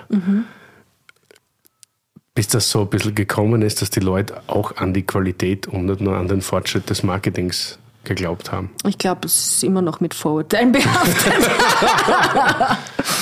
naja, wie du selber sagst, dass die Weine, ähm, du kennst, also die, die Weine sind, schmecken mehr, mehr wie der Manfred. Hast du ja selber gerade gesagt, oder? Ja, aber Und- das war, war ja total positiv. Ja, Das eh. nicht, ja. eh, aber das ist ein bisschen so, äh, ich könnte hier blenden und könnte hier, äh, habe ich das richtig verstanden? Also die laute Marion könnte hier ja auch. Weil auf einmal war halt alles schick, aber das bist halt du. Du bist halt schick, aber trotzdem auch detailverliebt und sehr, wie soll ich sagen, natürlich qualitätsbewusst. Alles geht von der Qualität aus. Aber manchmal, wenn man da hinkommt, man kommt nach Poisdorf und dann geht man in neues Weingut, dann denkt man so, okay, cool, das ist jetzt Poisdorf Plus oder so. Weil das ist alles noch einmal ein bisschen geiler und ein bisschen schöner und du schaust halt, dass alles immer tippitoppi ist. Da könnte man halt glauben, oder so wie es halt ist, klassisch am kleinkarierten Land, ja, jetzt kommt die und alles ist anders und eigentlich sind ja nur die Etiketten schön und Ja, und da, und ich werde ganz oft von Kollegen kontaktiert, wirklich, ähm, ob ich denen helfen kann. Ähm, und dann, dann höre ich mir das immer gern an, weil ähm, es gibt auch ganz tolle Kollegen, die für uns immer wieder mal da waren am Anfang. Und ich weiß, wie schwierig das auch ist nach so einer Übernahme und wenn man eigentlich woanders hin will. Ja. Und viele glauben, dass das wirklich reicht. Ich gehe jetzt zu einer Agentur und ich mache jetzt eine Presseaussendung und ich gehe jetzt zum geilen Grafiker und lass mir neue Etiketten machen und das war's. ja, für einen Jahrgang hilft das wahrscheinlich auch. Und da bin ich jedes Mal so schockiert und das ist das Einzige, was mich wirklich beleidigt, wenn die Leute glauben, dass das bei uns so war. Weil ich muss ehrlich sagen, dafür hackeln der Manfred und ich einfach viel zu viel und viel zu hart und auch schon viel zu lang. Ähm, und das, ja, wir räumen da immer eigentlich noch auf. Ne? Also wie bei mir, das war eh lustig, beim Taxi hierher, sagt der Taxifahrer zu mir, was ich mache. Und sage ich, ja, ich bin Winzerin. Marketing, ne? Und ich habe mir gedacht, Alter, der kennt mich nicht. Ja, ich sitze da, ich sitz da im, im Ding und er glaubt, ich bin die Exportmanager, Marketing, Schrägstrich Marketing Frau vom Weingut. Und da muss man ehrlich sagen, ja, eh, heute sitze ich so Presentation-like da, aber wenn du mich vor zwei Wochen im Weingarten getroffen hättest, wie ich unsere Trauben heimführe, weil heuer war ich auch noch Fulltime-Traktoristin, weil wir leider niemanden hatten und ein Covid-Cluster noch, ähm, dann schaue ich halt leider anders aus. Oder Gott sei Dank, weiß ich nicht. Also es ist ja nicht, nur weil man das eine kann, heißt das ja nicht, dass man das andere nicht macht. Und das ist ja das Schöne am Winzer sein und an dem Winzerberuf. Und ich glaube auch, warum so viele jetzt, es ist ja fast ein bisschen hip im Moment, oder? Jeder wünscht sich ja irgendwie Winzer zu sein. ähm, oder viele, die glauben halt, das ist keine harte Arbeit. Oder sie sehen halt nur das Schöne, den, den romantischen Teil, den fancy Teil. Aber es ist 95 Prozent scheiß harte Arbeit. Und du bist nicht nur vom, wie andere Unternehmer, vom Finanzamt und der Wirtschaft abhängig, du hast auch noch den Wettergott. Ja. Und das kann mitunter richtig scheiße sein. Vor allem jetzt mit dem Klimawandel, wo du mindestens alle drei Jahre mal Hagel hast. Wie war das bei der Lese dieses Jahr? Du, ähm, Waren wir natürlich sehr verwöhnt mit Jahrgang 19, 20 und 21. Ich führe zum Beispiel immer das Ernteteam an draußen. Der Manfred, äh, ich habe ein Team von 10 bis 15 Leute. Der Manfred macht komplett allein die Traubenverarbeitung, äh, Keller, Vergärung. Also ein wirklicher Monsterjob. Aha. Ja, heuer hat er sich noch drei Rippen gebrochen vor der Ernte, da war er besonders arm. Der muss ein bisschen langsam fahren. Gute Besserung, lieber Manfred. Ja, ja, ja, wirklich. Jetzt hat er sich schon genug getan heuer. Und, ähm, und das war schon, äh, das Wetter war so unbeständig. Und wir machen ja 100 Prozent, also alles mit der Hand. Das heißt, wir sind nicht so schlagkräftig, wie wenn da jetzt ein Vollernter durchfährt, der einen Hektar in ich weiß gar nicht, wie lange das dauert, zehn Minuten oder eine halbe Stunde erntet, sondern wenn ich ein gutes Team habe, dann hole ich einen Hektar am Tag runter, bei Grüner Veltliner zum Beispiel. Aber Ein Hektar am Tag? Ja, schaffe ich. Oh. Bei Veltliner, weil das ist schneller zu lesen und leichter zu lesen, weil das sind äh, größere Trauben. Wenn du zum Beispiel die Burgundersorten hast, die haben zwei so kleinere oder einen größeren, einen kleineren Teil und du musst, und der Stiel ist nicht sehr lang. Du musst genau zwicken. Und äh, wir haben bei der, also manche entblättern die Traubenzone ja komplett. Das machen wir aber nicht wegen der Sonnenbrandgefahr. Also wir haben immer eine Teilbeschattung. Das heißt, du musst halt schon genauer zwicken ich bin, muss ich sagen, die schnellste äh, mit meiner Stiefmama gemeinsam. Wir teilen uns eine Zeile und das Team muss halt immer dort sein, wo ich stehe, weil da ist der Traktor und da werden die Trauben ausgeleert. So habe ich auch gleichzeitig einen Blick auf die Selektion. Krass. Ja. Voll, verschiedene Sachen gleichzeitig musst du da machen, sehr viele. Naja, ja, so ist das halt, aber das ist kein Problem. Das Wetter ist eher das Problem, wenn es dann unbeständig ist und heuer hat es immer wieder mal reingeregnet und das reicht dann, wenn es nur drei Millimeter sind, die Blätter sind nass, die Trauben sind nass, das heißt, du kannst sie nicht holen, weil du hast dann eine Verdünnung der Zuckerkonzentration, also der Konzentration, also nicht nur Zucker, sondern die Aromatik so, ja. und alles ist verwässert. Klar, ja. Das heißt, du musst abwarten mindestens einen Tag, dass das Krass. alles wieder abtrocknet. Und das ist halt immer, wenn du ein Team koordinierst, das dann auch über die Grenze fahren muss in der Früh und so weiter, ist das, das ist das Anstrengende. Also eigentlich, das, der mentale Druck ist viel härter wie die körperliche Arbeit. 18 Stunden am Tag arbeiten ist kein Problem, der Druck dazu ist das Thema. Und die Ungewissheit halt, oder? Genau, ja. genau. Jetzt, wo ich gerade hier die, sorry Willi, ich, eine Sache wollte ich noch fragen. Die zwei Flaschen nebeneinander stehen, sie die Perrier Jouet und eure. Ja.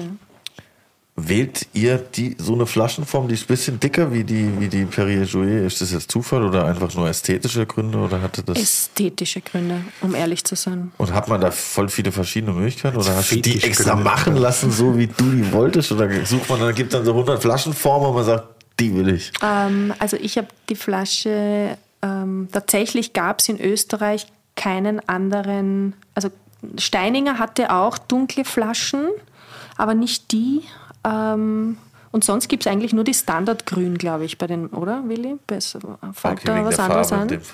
Und ich muss sagen, grün finde ich schon geil, aber es haben schon zu viele gehabt und es passt nicht, in Wahrheit grün passt nicht zu unserem Weingut. Unser CI war immer, ich bin halt so ein 90er Jahre Babe, bin mit Herb Ritz und Tom Ford irgendwie groß geworden und den Supermodels, ja, die mich mega inspiriert. Und damals als junges Mädel. Und deshalb muss das alles elegant und zeitlos sein. Und was ist elegant und zeitlos? Für mich ist es halt schwarz, grau und weiß. Und deshalb, und wenn man so in Designsachen geht, die Flasche ist aus Italien, landet man immer bei der Ithaka, egal ob es Möbel sind, Fetzen oder was anderes. Nee, ja, geil. So, kannst du mal einen Trommelwirbel machen, Curly? Ich werde nervös. Jetzt geht noch nicht raus. Aua, jetzt, Lenny, hast mich hier schon. Poppet. Große Weltpremiere, tatsächlich, oder? Jetzt Für mich auch, ja. Ich habe ihn so lange nicht probiert. Ich bin ein bisschen nervös, wie er da steht. Weltpremiere von was? Wovon? Wovon? Ja. Das müssen wir jetzt den Deutschen erklären, die Österreicher. Das gibt halt, Digga, ja. Meine Mutter will mich hier anrufen nach der Folge. Und Na, die ist leibend, die ruft dann an. Äh, Blanc de Noir. Blanc de Noir. 2015. 15. Also 100% Pinot Noir oder auch Claurent? Äh, nein, ausschließlich Pinot. Pinot? Auch, aus auch einer, kein Zweigelt. Auch Nur kein Pinot. Zweig, nur Pinot. Ja, ausschließlich Krass. Pinot. Deshalb, also Blau de Blanc ist ja aus einer Einzellage, Chardonnay, aus der Ried Alte Geringen. Das finde ich auch sehr schön. Der Name kommt ähm, von die Trauben der Natur abringen. Das sind ganz kalkige Lösslagen, also auch sehr salzig. Und der Pinot, der steht ähm, in der Ried Biertal. Das ist in der nächsten Ortschaft in Kleinhadersdorf, ähm, wenn es so Richtung Mittelbacher Wald drauf geht, links weg. Also es ist ein bisschen äh, in, in die kühlere Richtung, obwohl es eher südlich ist. Und das sind so Sandbänke, äh, sehr kalkige Sandbänke. Angeblich der Strand vom Urmeer. Aha. Die klingt halt sehr schön. Ich, muss, äh, ich weiß nicht, ob es Klingt stimmt. echt ehrlich wild. Ja. Und ähm, wir haben dann eben 2015 begonnen mit ähm, auch anderen äh, Sekten. Ja, und da kosten wir das heute. Gib mir auch einen Schluck, bitte. Du musst zuerst austrinken.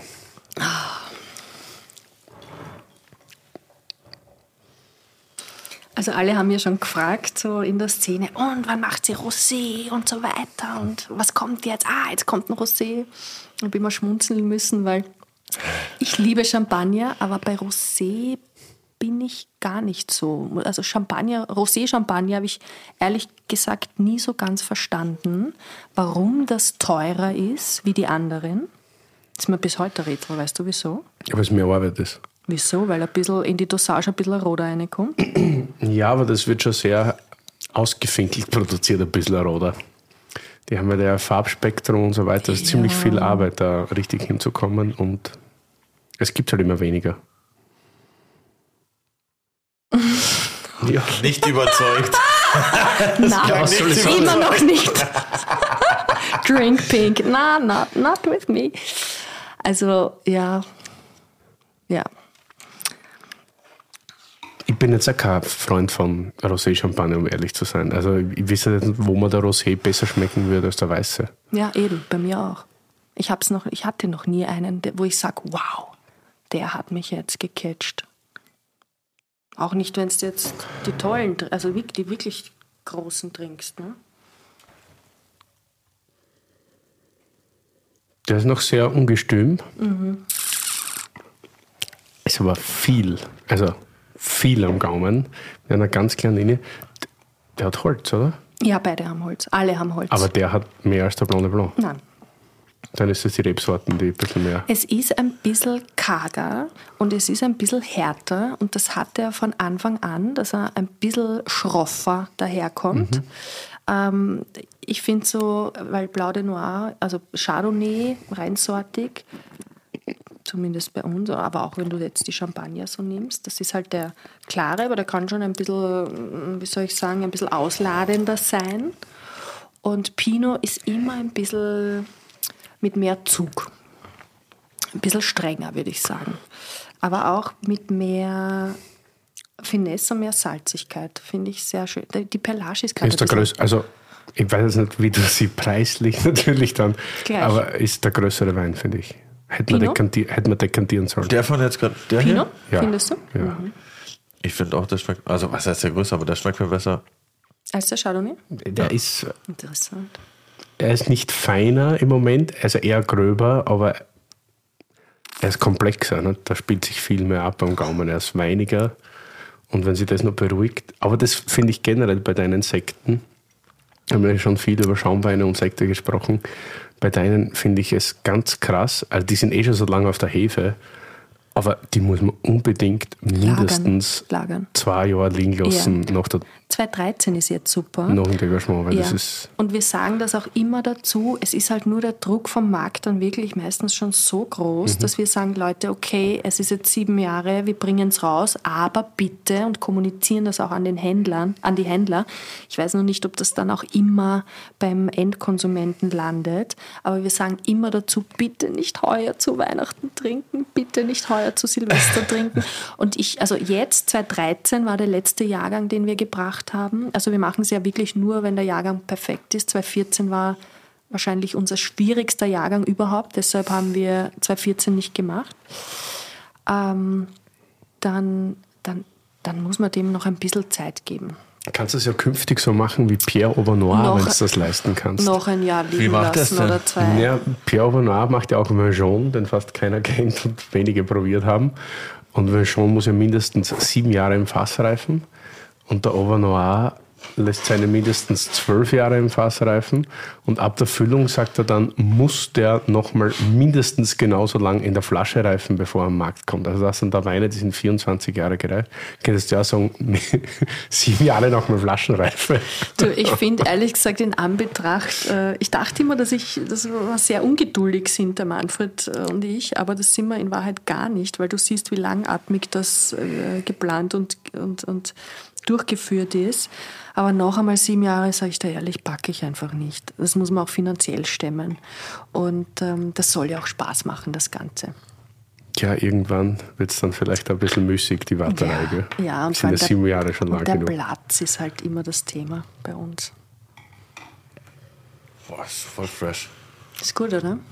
Schmeckt sehr gut. Könntest du ein bisschen an Kaviar dazu machen können? Ja, stimmt. Schau mal, ich mach mal vergessen. auf.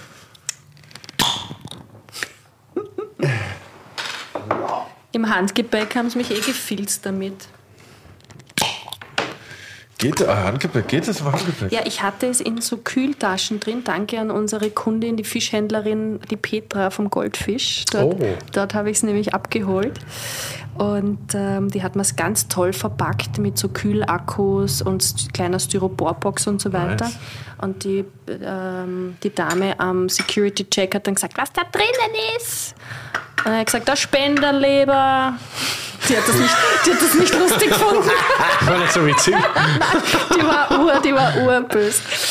Und also nein, ist ein Scherz. Da sind meine, äh, meine, meine Hautampullen, meine Seren sind da drinnen, weil du musst ja, ich glaube in Deutschland das deklarieren, wenn du Lebensmittel einführst, oder? Echt? Ja, ich- ja, ich- Und deshalb habe ich gesagt, das ist- sind meine Kosmetikdinge und die hat das voll geschluckt und, und passt. Grün Kaviar. Was hätte ich sagen sollen? ich nehme Kaviar zum Rapper mit, das glaubt man ja keiner. Du musst es jetzt unglaublich schön einsprechen, Curly, und sagen, Grün Kaviar ist noch kein Sponsor unseres Podcasts. Grün? Wie heißen die? Grül oder grün? Grill. Grill. Die machen auch einen weißen Störkaviar, ist urgeil, kriegt man nie. ist ganz Geil. schwer. Es ist schwerer wie blau, den blau zu kriegen. Ja, let's go. Wie isst man das? Einfach so dann den Dip Ja, auf drauf dem Blee drauf. Ja, stimmt. Du als Rapper, wie isst man das? Ja, ich habe schon viel Kaviar gegessen. In einer anderen Folge. Aber ich dachte, du nimmst uns eigentlich jetzt Carpaccio mit oder so. Was? Was? Carpaccio. Wie soll ich das mitnehmen im Ja, wusste ich Handgepäck? nicht. Ich habe mir gedacht, du bist originell, weil du bist ja so gerne in Venedig und immer in Harris Bar und da gibt es ja das bin unglaublich überhaupt nicht geile oft. Cipriani Carpaccio. ich bin überhaupt nicht oft in Harris Bar. Wir sind beim Cipriani auf Torcello. Das ist äh, ganz andere. Das ist das netteste Lokal. Da müssen wir mal hinfahren. Ja, so schön. Die Locanda Cipriani. Dort gibt es auch tolles Carpaccio. Machst du das für einen Willi Curly? Weil sonst mache ich da jetzt schnell für ihn. Ja, mach du ich muss ja die ganze Zeit die Unterhaltung führen, deshalb für- können wir kein Blini schmieren jetzt. Ich ich. mache eins für Lenny und für mich. Schmier dir dein Blini. Gibt auch mal einen Song für die wären Curly, die Plini-Stulle oder so. Plini-Kaviar-Stulle. Auf Mallorca groß. Das ist echt gut, ja. Was schmeckt dir besser, Curly? Auch der Pinot hast du gesagt, gell? Der letzte. Mhm, das ist interessant. Wie groß ist jetzt eigentlich die Schaumweinproduktion verglichen zu anderen? Anderen was? Weingüter? Still, Stillwein. Ach so. Puh, gut, weil da glaube ich, lässt sich ja Musst du mir jetzt wieder anlügen, gell, damit der Preis dann gerechtfertigt ist. Nein, überhaupt nicht. Es ist urwenig. Kannst bei mir ins Kellerbuch schauen, in mein Warenwirtschaftsprogramm. Ähm, wir machen insgesamt Oh, danke. 70 70.000 Flaschen äh, Stillwein aus im Moment 19 Hektar, also knappe 20 Hektar haben wir im Moment, aber halt sehr, sehr alte Weingärten, also zwischen 30 und 70 Jahre alt, deshalb sind die Erträge so klein und so wenig Wein, muss man ehrlich sagen, für die Größe.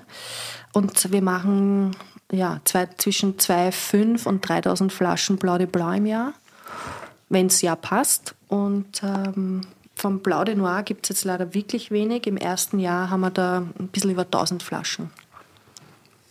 Das mini. Weil halt, das muss man sagen, das ist halt der Weingarten von der Black Edition.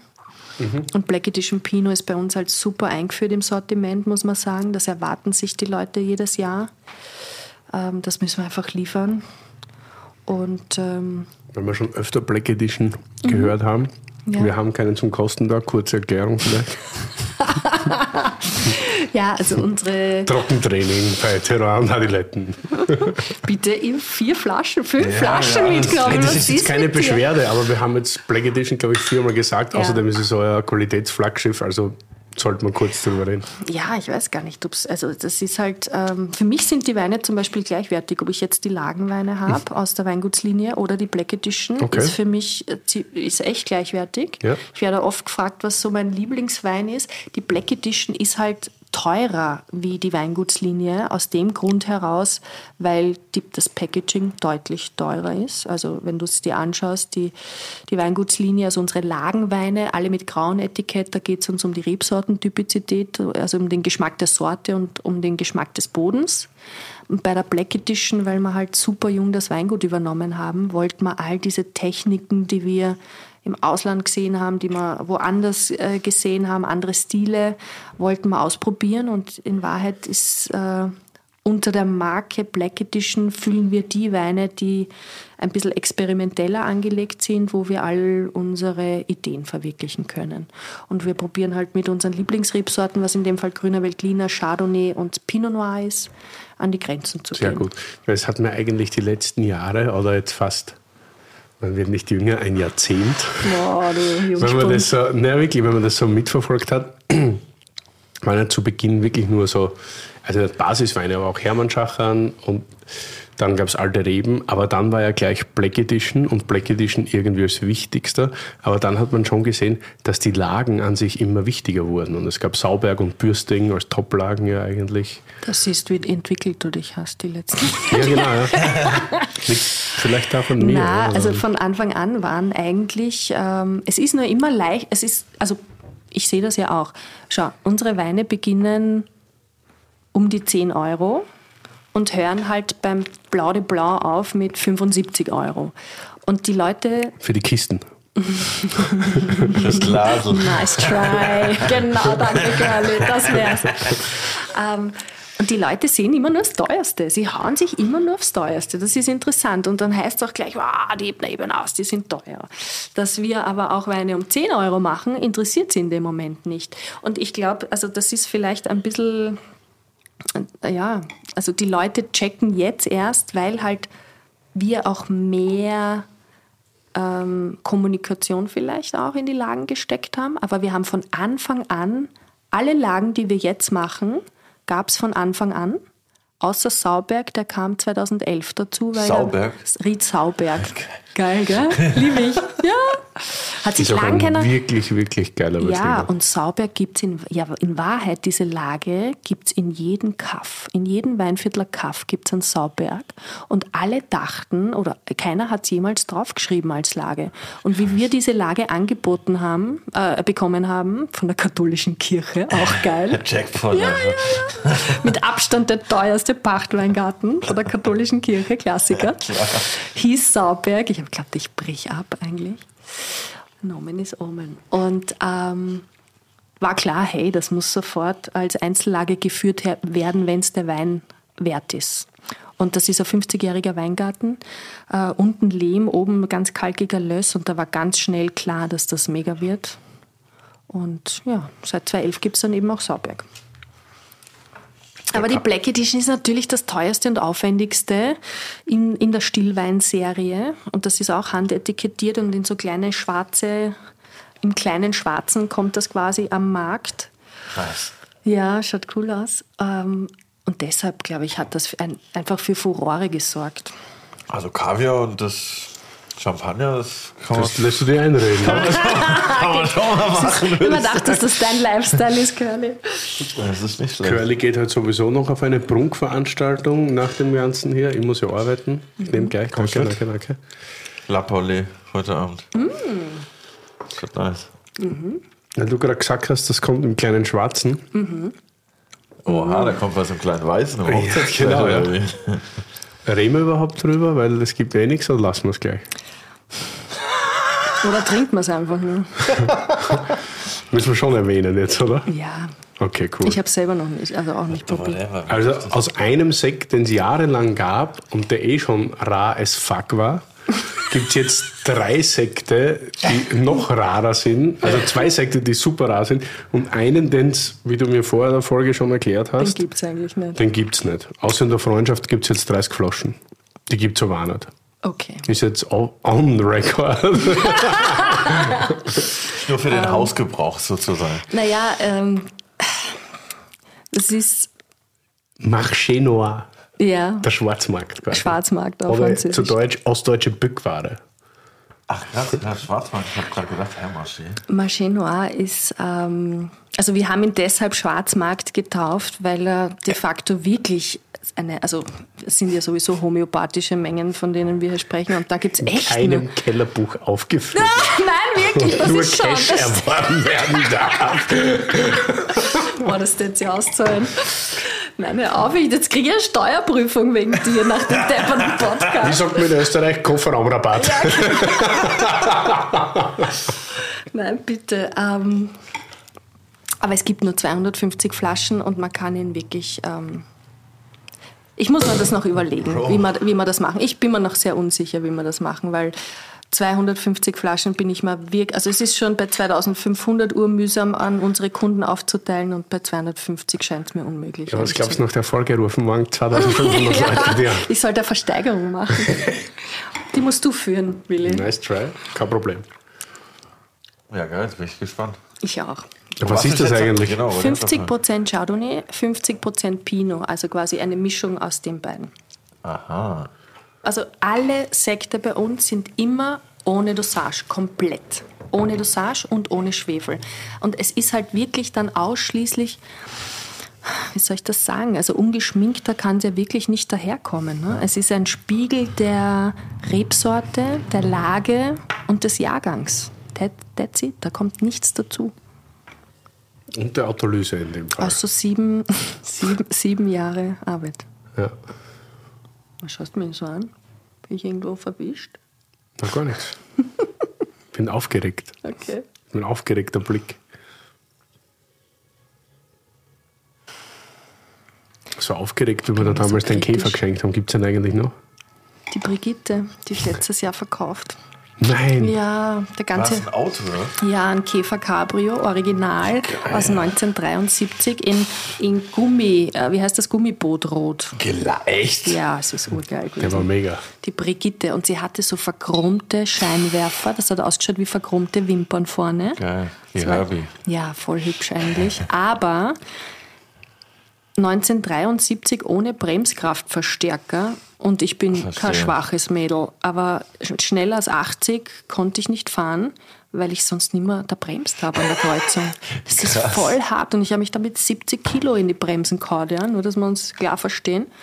Und trotzdem, das war die Hölle zu fahren. Und dann ist sie eigentlich nie angesprungen, egal wo ich hingefahren bin. Ich musste von dort immer mich abholen lassen, weil sie einfach nimmer, sie hat die einfach immer in Geist aufgegeben. Die Brigitte war ur ein unzuverlässiges Mädel.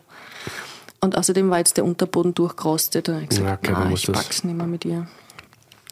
Tschüss mit du, ciao mit da. Hat mir, eh- hat mir weh dann. Das ist ein hübsches Auto gewesen. Aber was sagen wir zum Champagner? Aber 25 Liter hat's gefressen, das war halt auch hart. Wirklich, oder? was? Ist ja wieder wild. Ja, ich glaube, ich bin jetzt eher auf, auf Elektro Cinquecento Cabrio oder sowas unterwegs. Mal schauen. Ich finde den auch gut, spritzig. Ich finde aber den mit dem violetten Etikett am besten immer noch. Den blonden Ohr, meinst du? Also, das hätte ich mir überhaupt nicht gedacht, Curly, dass du Pinot, auch bei dir nicht Willi, dass du Pinot besser findest. Pini, äh, Pini sage ich, Curly trinkt ja nach Kabinett nur Pinot fast. Wirklich? Er hat sich als richtiger Burgundlover Ah, ich hätte herauskristallisiert. mir halt doch einen Podcast anhören sollen. Sorry, ich habe einfach Teuer meine halt. Hausaufgaben echt. Okay. Kostet das Gleiche. Der ist echt geil. Aber hast du denn noch eine Frage für Whitney dabei? Vielleicht eine sehr private. Oder auch nicht privat. Also in Anbetracht, wie gut wir uns kennen und dass der Jetzt kriege ich alles zurück. Und dass der, nein, nein, nein. Aber ich, ähm, ich weiß ja eigentlich schon fast alles, glaube ich. In Anbetracht, dass du mal nackert bei mir auf der Couch übernachtet hast und mein Mann hat dich dann zugedeckt. Oh, süß. Naja, Was will ich in Willi fragen? Das Einzige, was ich mir die ganze Zeit anschaue, ist deine neue Frisur, wo ich mir echt ein bisschen unsicher bin. Und würdest du für ob es den Manfred jetzt verlässt? Nein, nein, nein, nein. Ich, ich habe ja schon mal Fokuhila live miterlebt. Ne? Ich bin ja 81 geboren, deshalb kenne ich das. Ja. Würdest du für 500 Netsch von mir einen Kopf rasieren lassen? Für wie viel? 500? Jetzt gleich oder morgen erst? Okay, das ist zu hoch, weil du machst das sofort 100 Euro. Kein Problem. Bei 500 Euro geht es ja richtig gute Flaschen Champagner für die Lou aus und dann ist die Klotzen wahrscheinlich gerechtfertigt. Und noch dazu hätte ich dann noch Geld, um auch, mir auch was Schönes zu kaufen. An lilanen. Geld was ist mit dem Friseur Grünen? Wir haben über den Grünen geredet. Ja, die Frisur ist ja komplett egal, oder? Ja, super. Dann rasiere ich da heute am Abend in der Freundschaft die Birnen. Lenny, du musst es äh. Boah. Ich würde Na komm, sehen. na komm. Echt jetzt, Ja, oder? echt jetzt. Das ist, Nein, das ist meine Frage nicht, an dich. Das ist noch nicht ganz bestätigt, glaube ich. Scheißt du sich voll an hier. Ich leg noch einen grün drauf, wenn ich Mo- mal. Moment, Moment, gib mal kurz meine Tasche. Er muss ihn, Ich glaube ich, das, du bist- visualisieren. Du bist selber Frau, ich darf das selber gar nicht entscheiden. er muss die Lu anrufen. Selbstverständlich, Telefonjoker. Ja, na dann mach ihn. Jetzt gleich, oder was? Willi. du. Das machen wir jetzt live. In der Zwischenzeit. Hat da, what the fuck, sie hat einfach einen 500-Euro-Schein in der Tasche. Das habe ich einfach seit, keine Ahnung, wann habe ich das, habe ich das überhaupt schon mal gesehen in meinem Leben? Niemand, der einen 500-Euro-Schein dabei Also hat? wenn ich kein lilanen einstecken habe, fühle ich mich nicht sicher. Curly. ist richtig. Alter, das ist echt nicht schlecht. Ich glaube, außer bei meinem Deal habe ich das echt noch nie gesehen, tatsächlich. Aber ja, das muss ich ja merken. Das ist echt nicht schlecht. Das stimmt. Damit kann man mit dem Taxi ein Stückchen fahren. Das ist immer gut. Da weiß man, dass man heimkommt. So. Weißt du die Nummer von Lou nicht auswendig, oder wie? Nein, ich habe die gespeichert. Hat wer einen Rasierer mit? Jetzt? Ich war jetzt ehrlich gesagt nicht darauf vorbereitet. Hallo. glaub nicht. Hallo. Warte mal. Hab da ich so einen Elektrorasierer einstecken. Hallo. Hallo! Hallo. Du, wir, wir, wir, du bist jetzt gerade zugespielt in den Podcast. Live. Ja, jetzt live, aber eigentlich wird das ja aufgenommen. Ach so. Die Marion hat mir gerade 500, die Frage war, wenn sie mir 500 Euro gibt, ob ich mir den Kopf rasieren lasse. Und ich habe gesagt, meine Freundin liebt mich und die Frisur ist total egal und ich könnte dir für die 500 Euro eine wahnsinnig gute Flasche Champagner kaufen. Geht's lieber essen. Machen. Wo ist der Rasierer? Was ist das denn? Ist das denn ernst jetzt? Jetzt scheißt er sich wieder an. Mir doch scheißegal, Schatzi. Genau. Sehr gut, die Frau liebt dich wirklich. Das Aber ich darf mal die Länge aussuchen. Hey, eine Glatze ist eine Glatze, Digga. Was Aber das? eigentlich, also, Nein, ganz eine Glatze, das geht nicht. Wann habt ihr da gesoffen, dass ihr, was ist mit euch? Ja, ihre neuen Sekte, die scheinen irgendwie komisch zu wirken auf uns. uns geht's eigentlich ganz Also gut, Lou. Wir do haben noch fast nichts whatever you getrunken. like. Okay, ja, ich wollte nur von dir jetzt irgendwie. Er wollte eigentlich, dass du Ich wollte eigentlich ja. sagen, auf keinen Fall und dann hätte es jeder verstanden, wenn wir das nicht machen. Aber jetzt wahrscheinlich komme ich nicht raus. Ja, Ach das so, ist soll ich das nochmal sagen? Nein, auf keinen Fall. Nein, das geht jetzt nicht. Du hast ja schon Ja Ich gesagt. liebe diesen Fukuhila. Oh no, ich hasse ihn, Lou. Diese Löckchen, die streichel ich morgens immer so gerne. Okay. Die wachsen Na, nach. dann lassen wir's. Wir können ja deiner Freundin nichts. das happy, happy Wife, Happy Life, sage ich Daumen nach immer. unten überall. Ja, okay, wir, wir schauen. Wir telefonieren nachher nochmal. Okay, das war's. Tschüss. ja, wir schneiden einfach den Rest raus. Wir wir machen einfach machen und dann Cut, Digga. Ich muss ehrlich sagen, ich habe mich ja auf. Entschuldige, schmatze ich da ins Mikro. Alles gut. Ich habe mich ja auf ein unseriöses Gespräch eingelassen. Sind die Podcasts sonst total seriös, Willi? Hier? Oder ist das heute? Ist das heute? No. Das ist ganz normal. Ist eh immer locker. Okay. Komplett normal. Gut, gut. Hast du denn auch noch eine Frage an mich, eventuell? Ja, Curly. Ähm, Du musst nicht. ich muss sagen, ich habe mich wirklich schlecht vorbereitet auf diesen Podcast. Alles gut. Aber ähm, ich muss gestehen, ich habe deine Musik noch nicht gegoogelt. Das macht nichts. Und jetzt, wo, wo du meine Arbeit probiert hast, Ja. könntest du vielleicht über meine Weine so einen kleinen Rap machen? Oh. Macht man sowas? Freestyle-mäßig? Geht sich das Natürlich, aus? natürlich. Geil. Darf ich. Ah, Mist, mein Handy ist abgedreht. Kann man das bitte mitfilmen? Lenny, walte deines Amtes. 500 Euro und Willis ohne Haar. Ich trinke heute Blanc de Blanc und Blanc de Noir. Und dann gibt es auch noch Schwarzmarkt-Shampoos für alle. Ey, heute Abend liege ich mit einem Lächeln in der Falle. Und ich weiß genau, wir machen heute niemals Stopp, denn ich schmier mir noch ein bisschen Kaviar auf meinen Rock. Mit den Blinis hier, ja, das wird ein Gaumenschmaus. Marion Ebner, Ebenauer, wir lassen dich nie mehr raus. Fuck, er kann es wirklich. Ja, normal. Wie gut ist das? Danke. Ja, vielen, vielen Dank für deine geilen Weine. Und Kannst gleich auf die nächste Edition dann hinten drauf drucken. ja klar, da machen wir dann nur 10 Flaschen von. Aber, aber wo wir jetzt gerade schon beim Thema. Musik sind, habe ich die perfekte Überleitung, weil ich weiß nicht, ob du es wusstest, aber wir brauchen von dir Was? noch einen Song für Das- unsere oh. berühmte Terroir und Adiletten Spotify Playlist. Du darfst jetzt auch DJ Rudi anrufen. Bitte die geilste Bude im Polster ist das Holiday, ja. Ähm, es darf nur ein Song sein. nur einen. Jetzt habe ich, Ich die weiß, andere- schwer. Jetzt habe ich die ja wirklich schwer, ne? Ähm, jetzt habe ich die anderen äh, Podcasts nicht gehört und weiß nicht, was die so nehmen. Einfach, das, die anderen spielen keine Rolle. Es geht um dich. Boah. Ähm, okay, dann I'm Every Woman von Chaka Khan. Oh, I'm Every woman. Ja, voll It's nice. Endlich mal ein Song mit Style. Sorry. Wieso, was ist sonst genommen worden? Alles gut. Aber zur Playlist will ich noch sagen, seit letzter Woche kennt ihr da draußen das ja schon. Wir schenken zwei Hörerinnen und Hörern einen Platz für euren Lieblingssong in unserer Teruan Adiletten Playlist. Und das Ganze wird präsentiert von unseren Freunden von Tibber. Ihr könnt euch auf Instagram einen Song wünschen. Wir suchen ihn mit der Tibber Losfee zusammen aus. Heute haben wir wieder zwei Leute am Start. Und zwar Tobi aus Bensheim. Er wünscht sich Sky and Sand von Paul und Fritz Kalkbrenner. Shoutout hier nach Berlin direkt. Und Marie aus Salzburg, Österreich immer vertreten. Die wünscht sich Hotline Bling von Drake. Das könnte, hätte auch ich sein können. Shoutout Marie auf jeden Kenne Fall. ich nicht den Song. Okay, Abbruch. Ciao. Diese Folge war schön. Kanye West ist übrigens rausgeschnitten. Ja, ey, das war ein sehr ähm, feuchtfröhlicher Nachmittag. Warst du Shirts oder was? Weiß ich nicht, muss nicht gewesen sein. Also ich muss echt sagen, ich halt- war nervös, was der erste Chefin, der super vorbereitetes Marketing-Genie, das sie noch nie am Podcast gehört hat, das ist Blödsinn, sie nicht schon von- alle Nein, durchgehört. nein, ich schwöre es bei Ich kenn Gott. dich ja, Marian. Ja, das, na dann, du kennst mich nicht Fehlt richtig. irgendwas? Willst du noch was sagen? Haben wir über irgendein Thema zu wenig geredet? Nicht, dass dann heißt beim nächsten Gangtreffen, Alter, Willi, das ist so ein Scheiß, das hätten wir noch erwähnen müssen und das.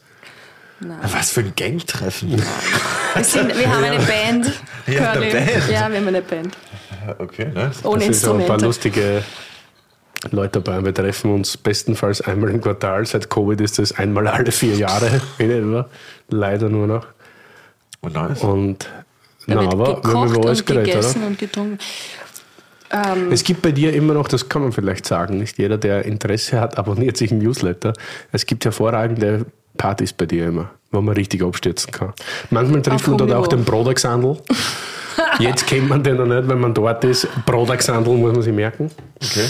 ja, ansonsten- der berühmt-berüchtigte Sommersalon war immer, immer spannend. Dem Weingut? Ja.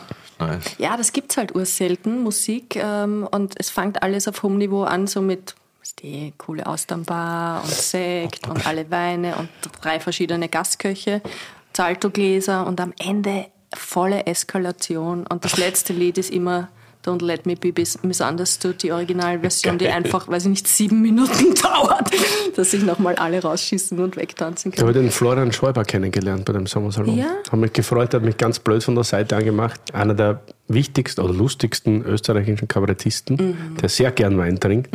Und er meinte, hey, mein erstes Stück Cordoba-Kassen und mein zweites Freundschaft. Wir zwei müssen einmal reden miteinander. Wirklich? Ja, der könnte echt mal zu uns im Podcast kommen. Der ist wirklich, wirklich ein super äh, Hedonist, ein ganz ein lieber Typ und ein toller, wirklich toller, toller Trinker.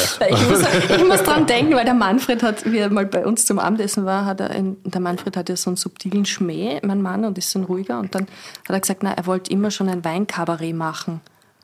Und der Florian Schäuber wusste nicht, wie er reagieren soll, so nach dem Motto, der Manfred will jetzt mit ihm ein Weinkabarett machen. Er war urgeschockt.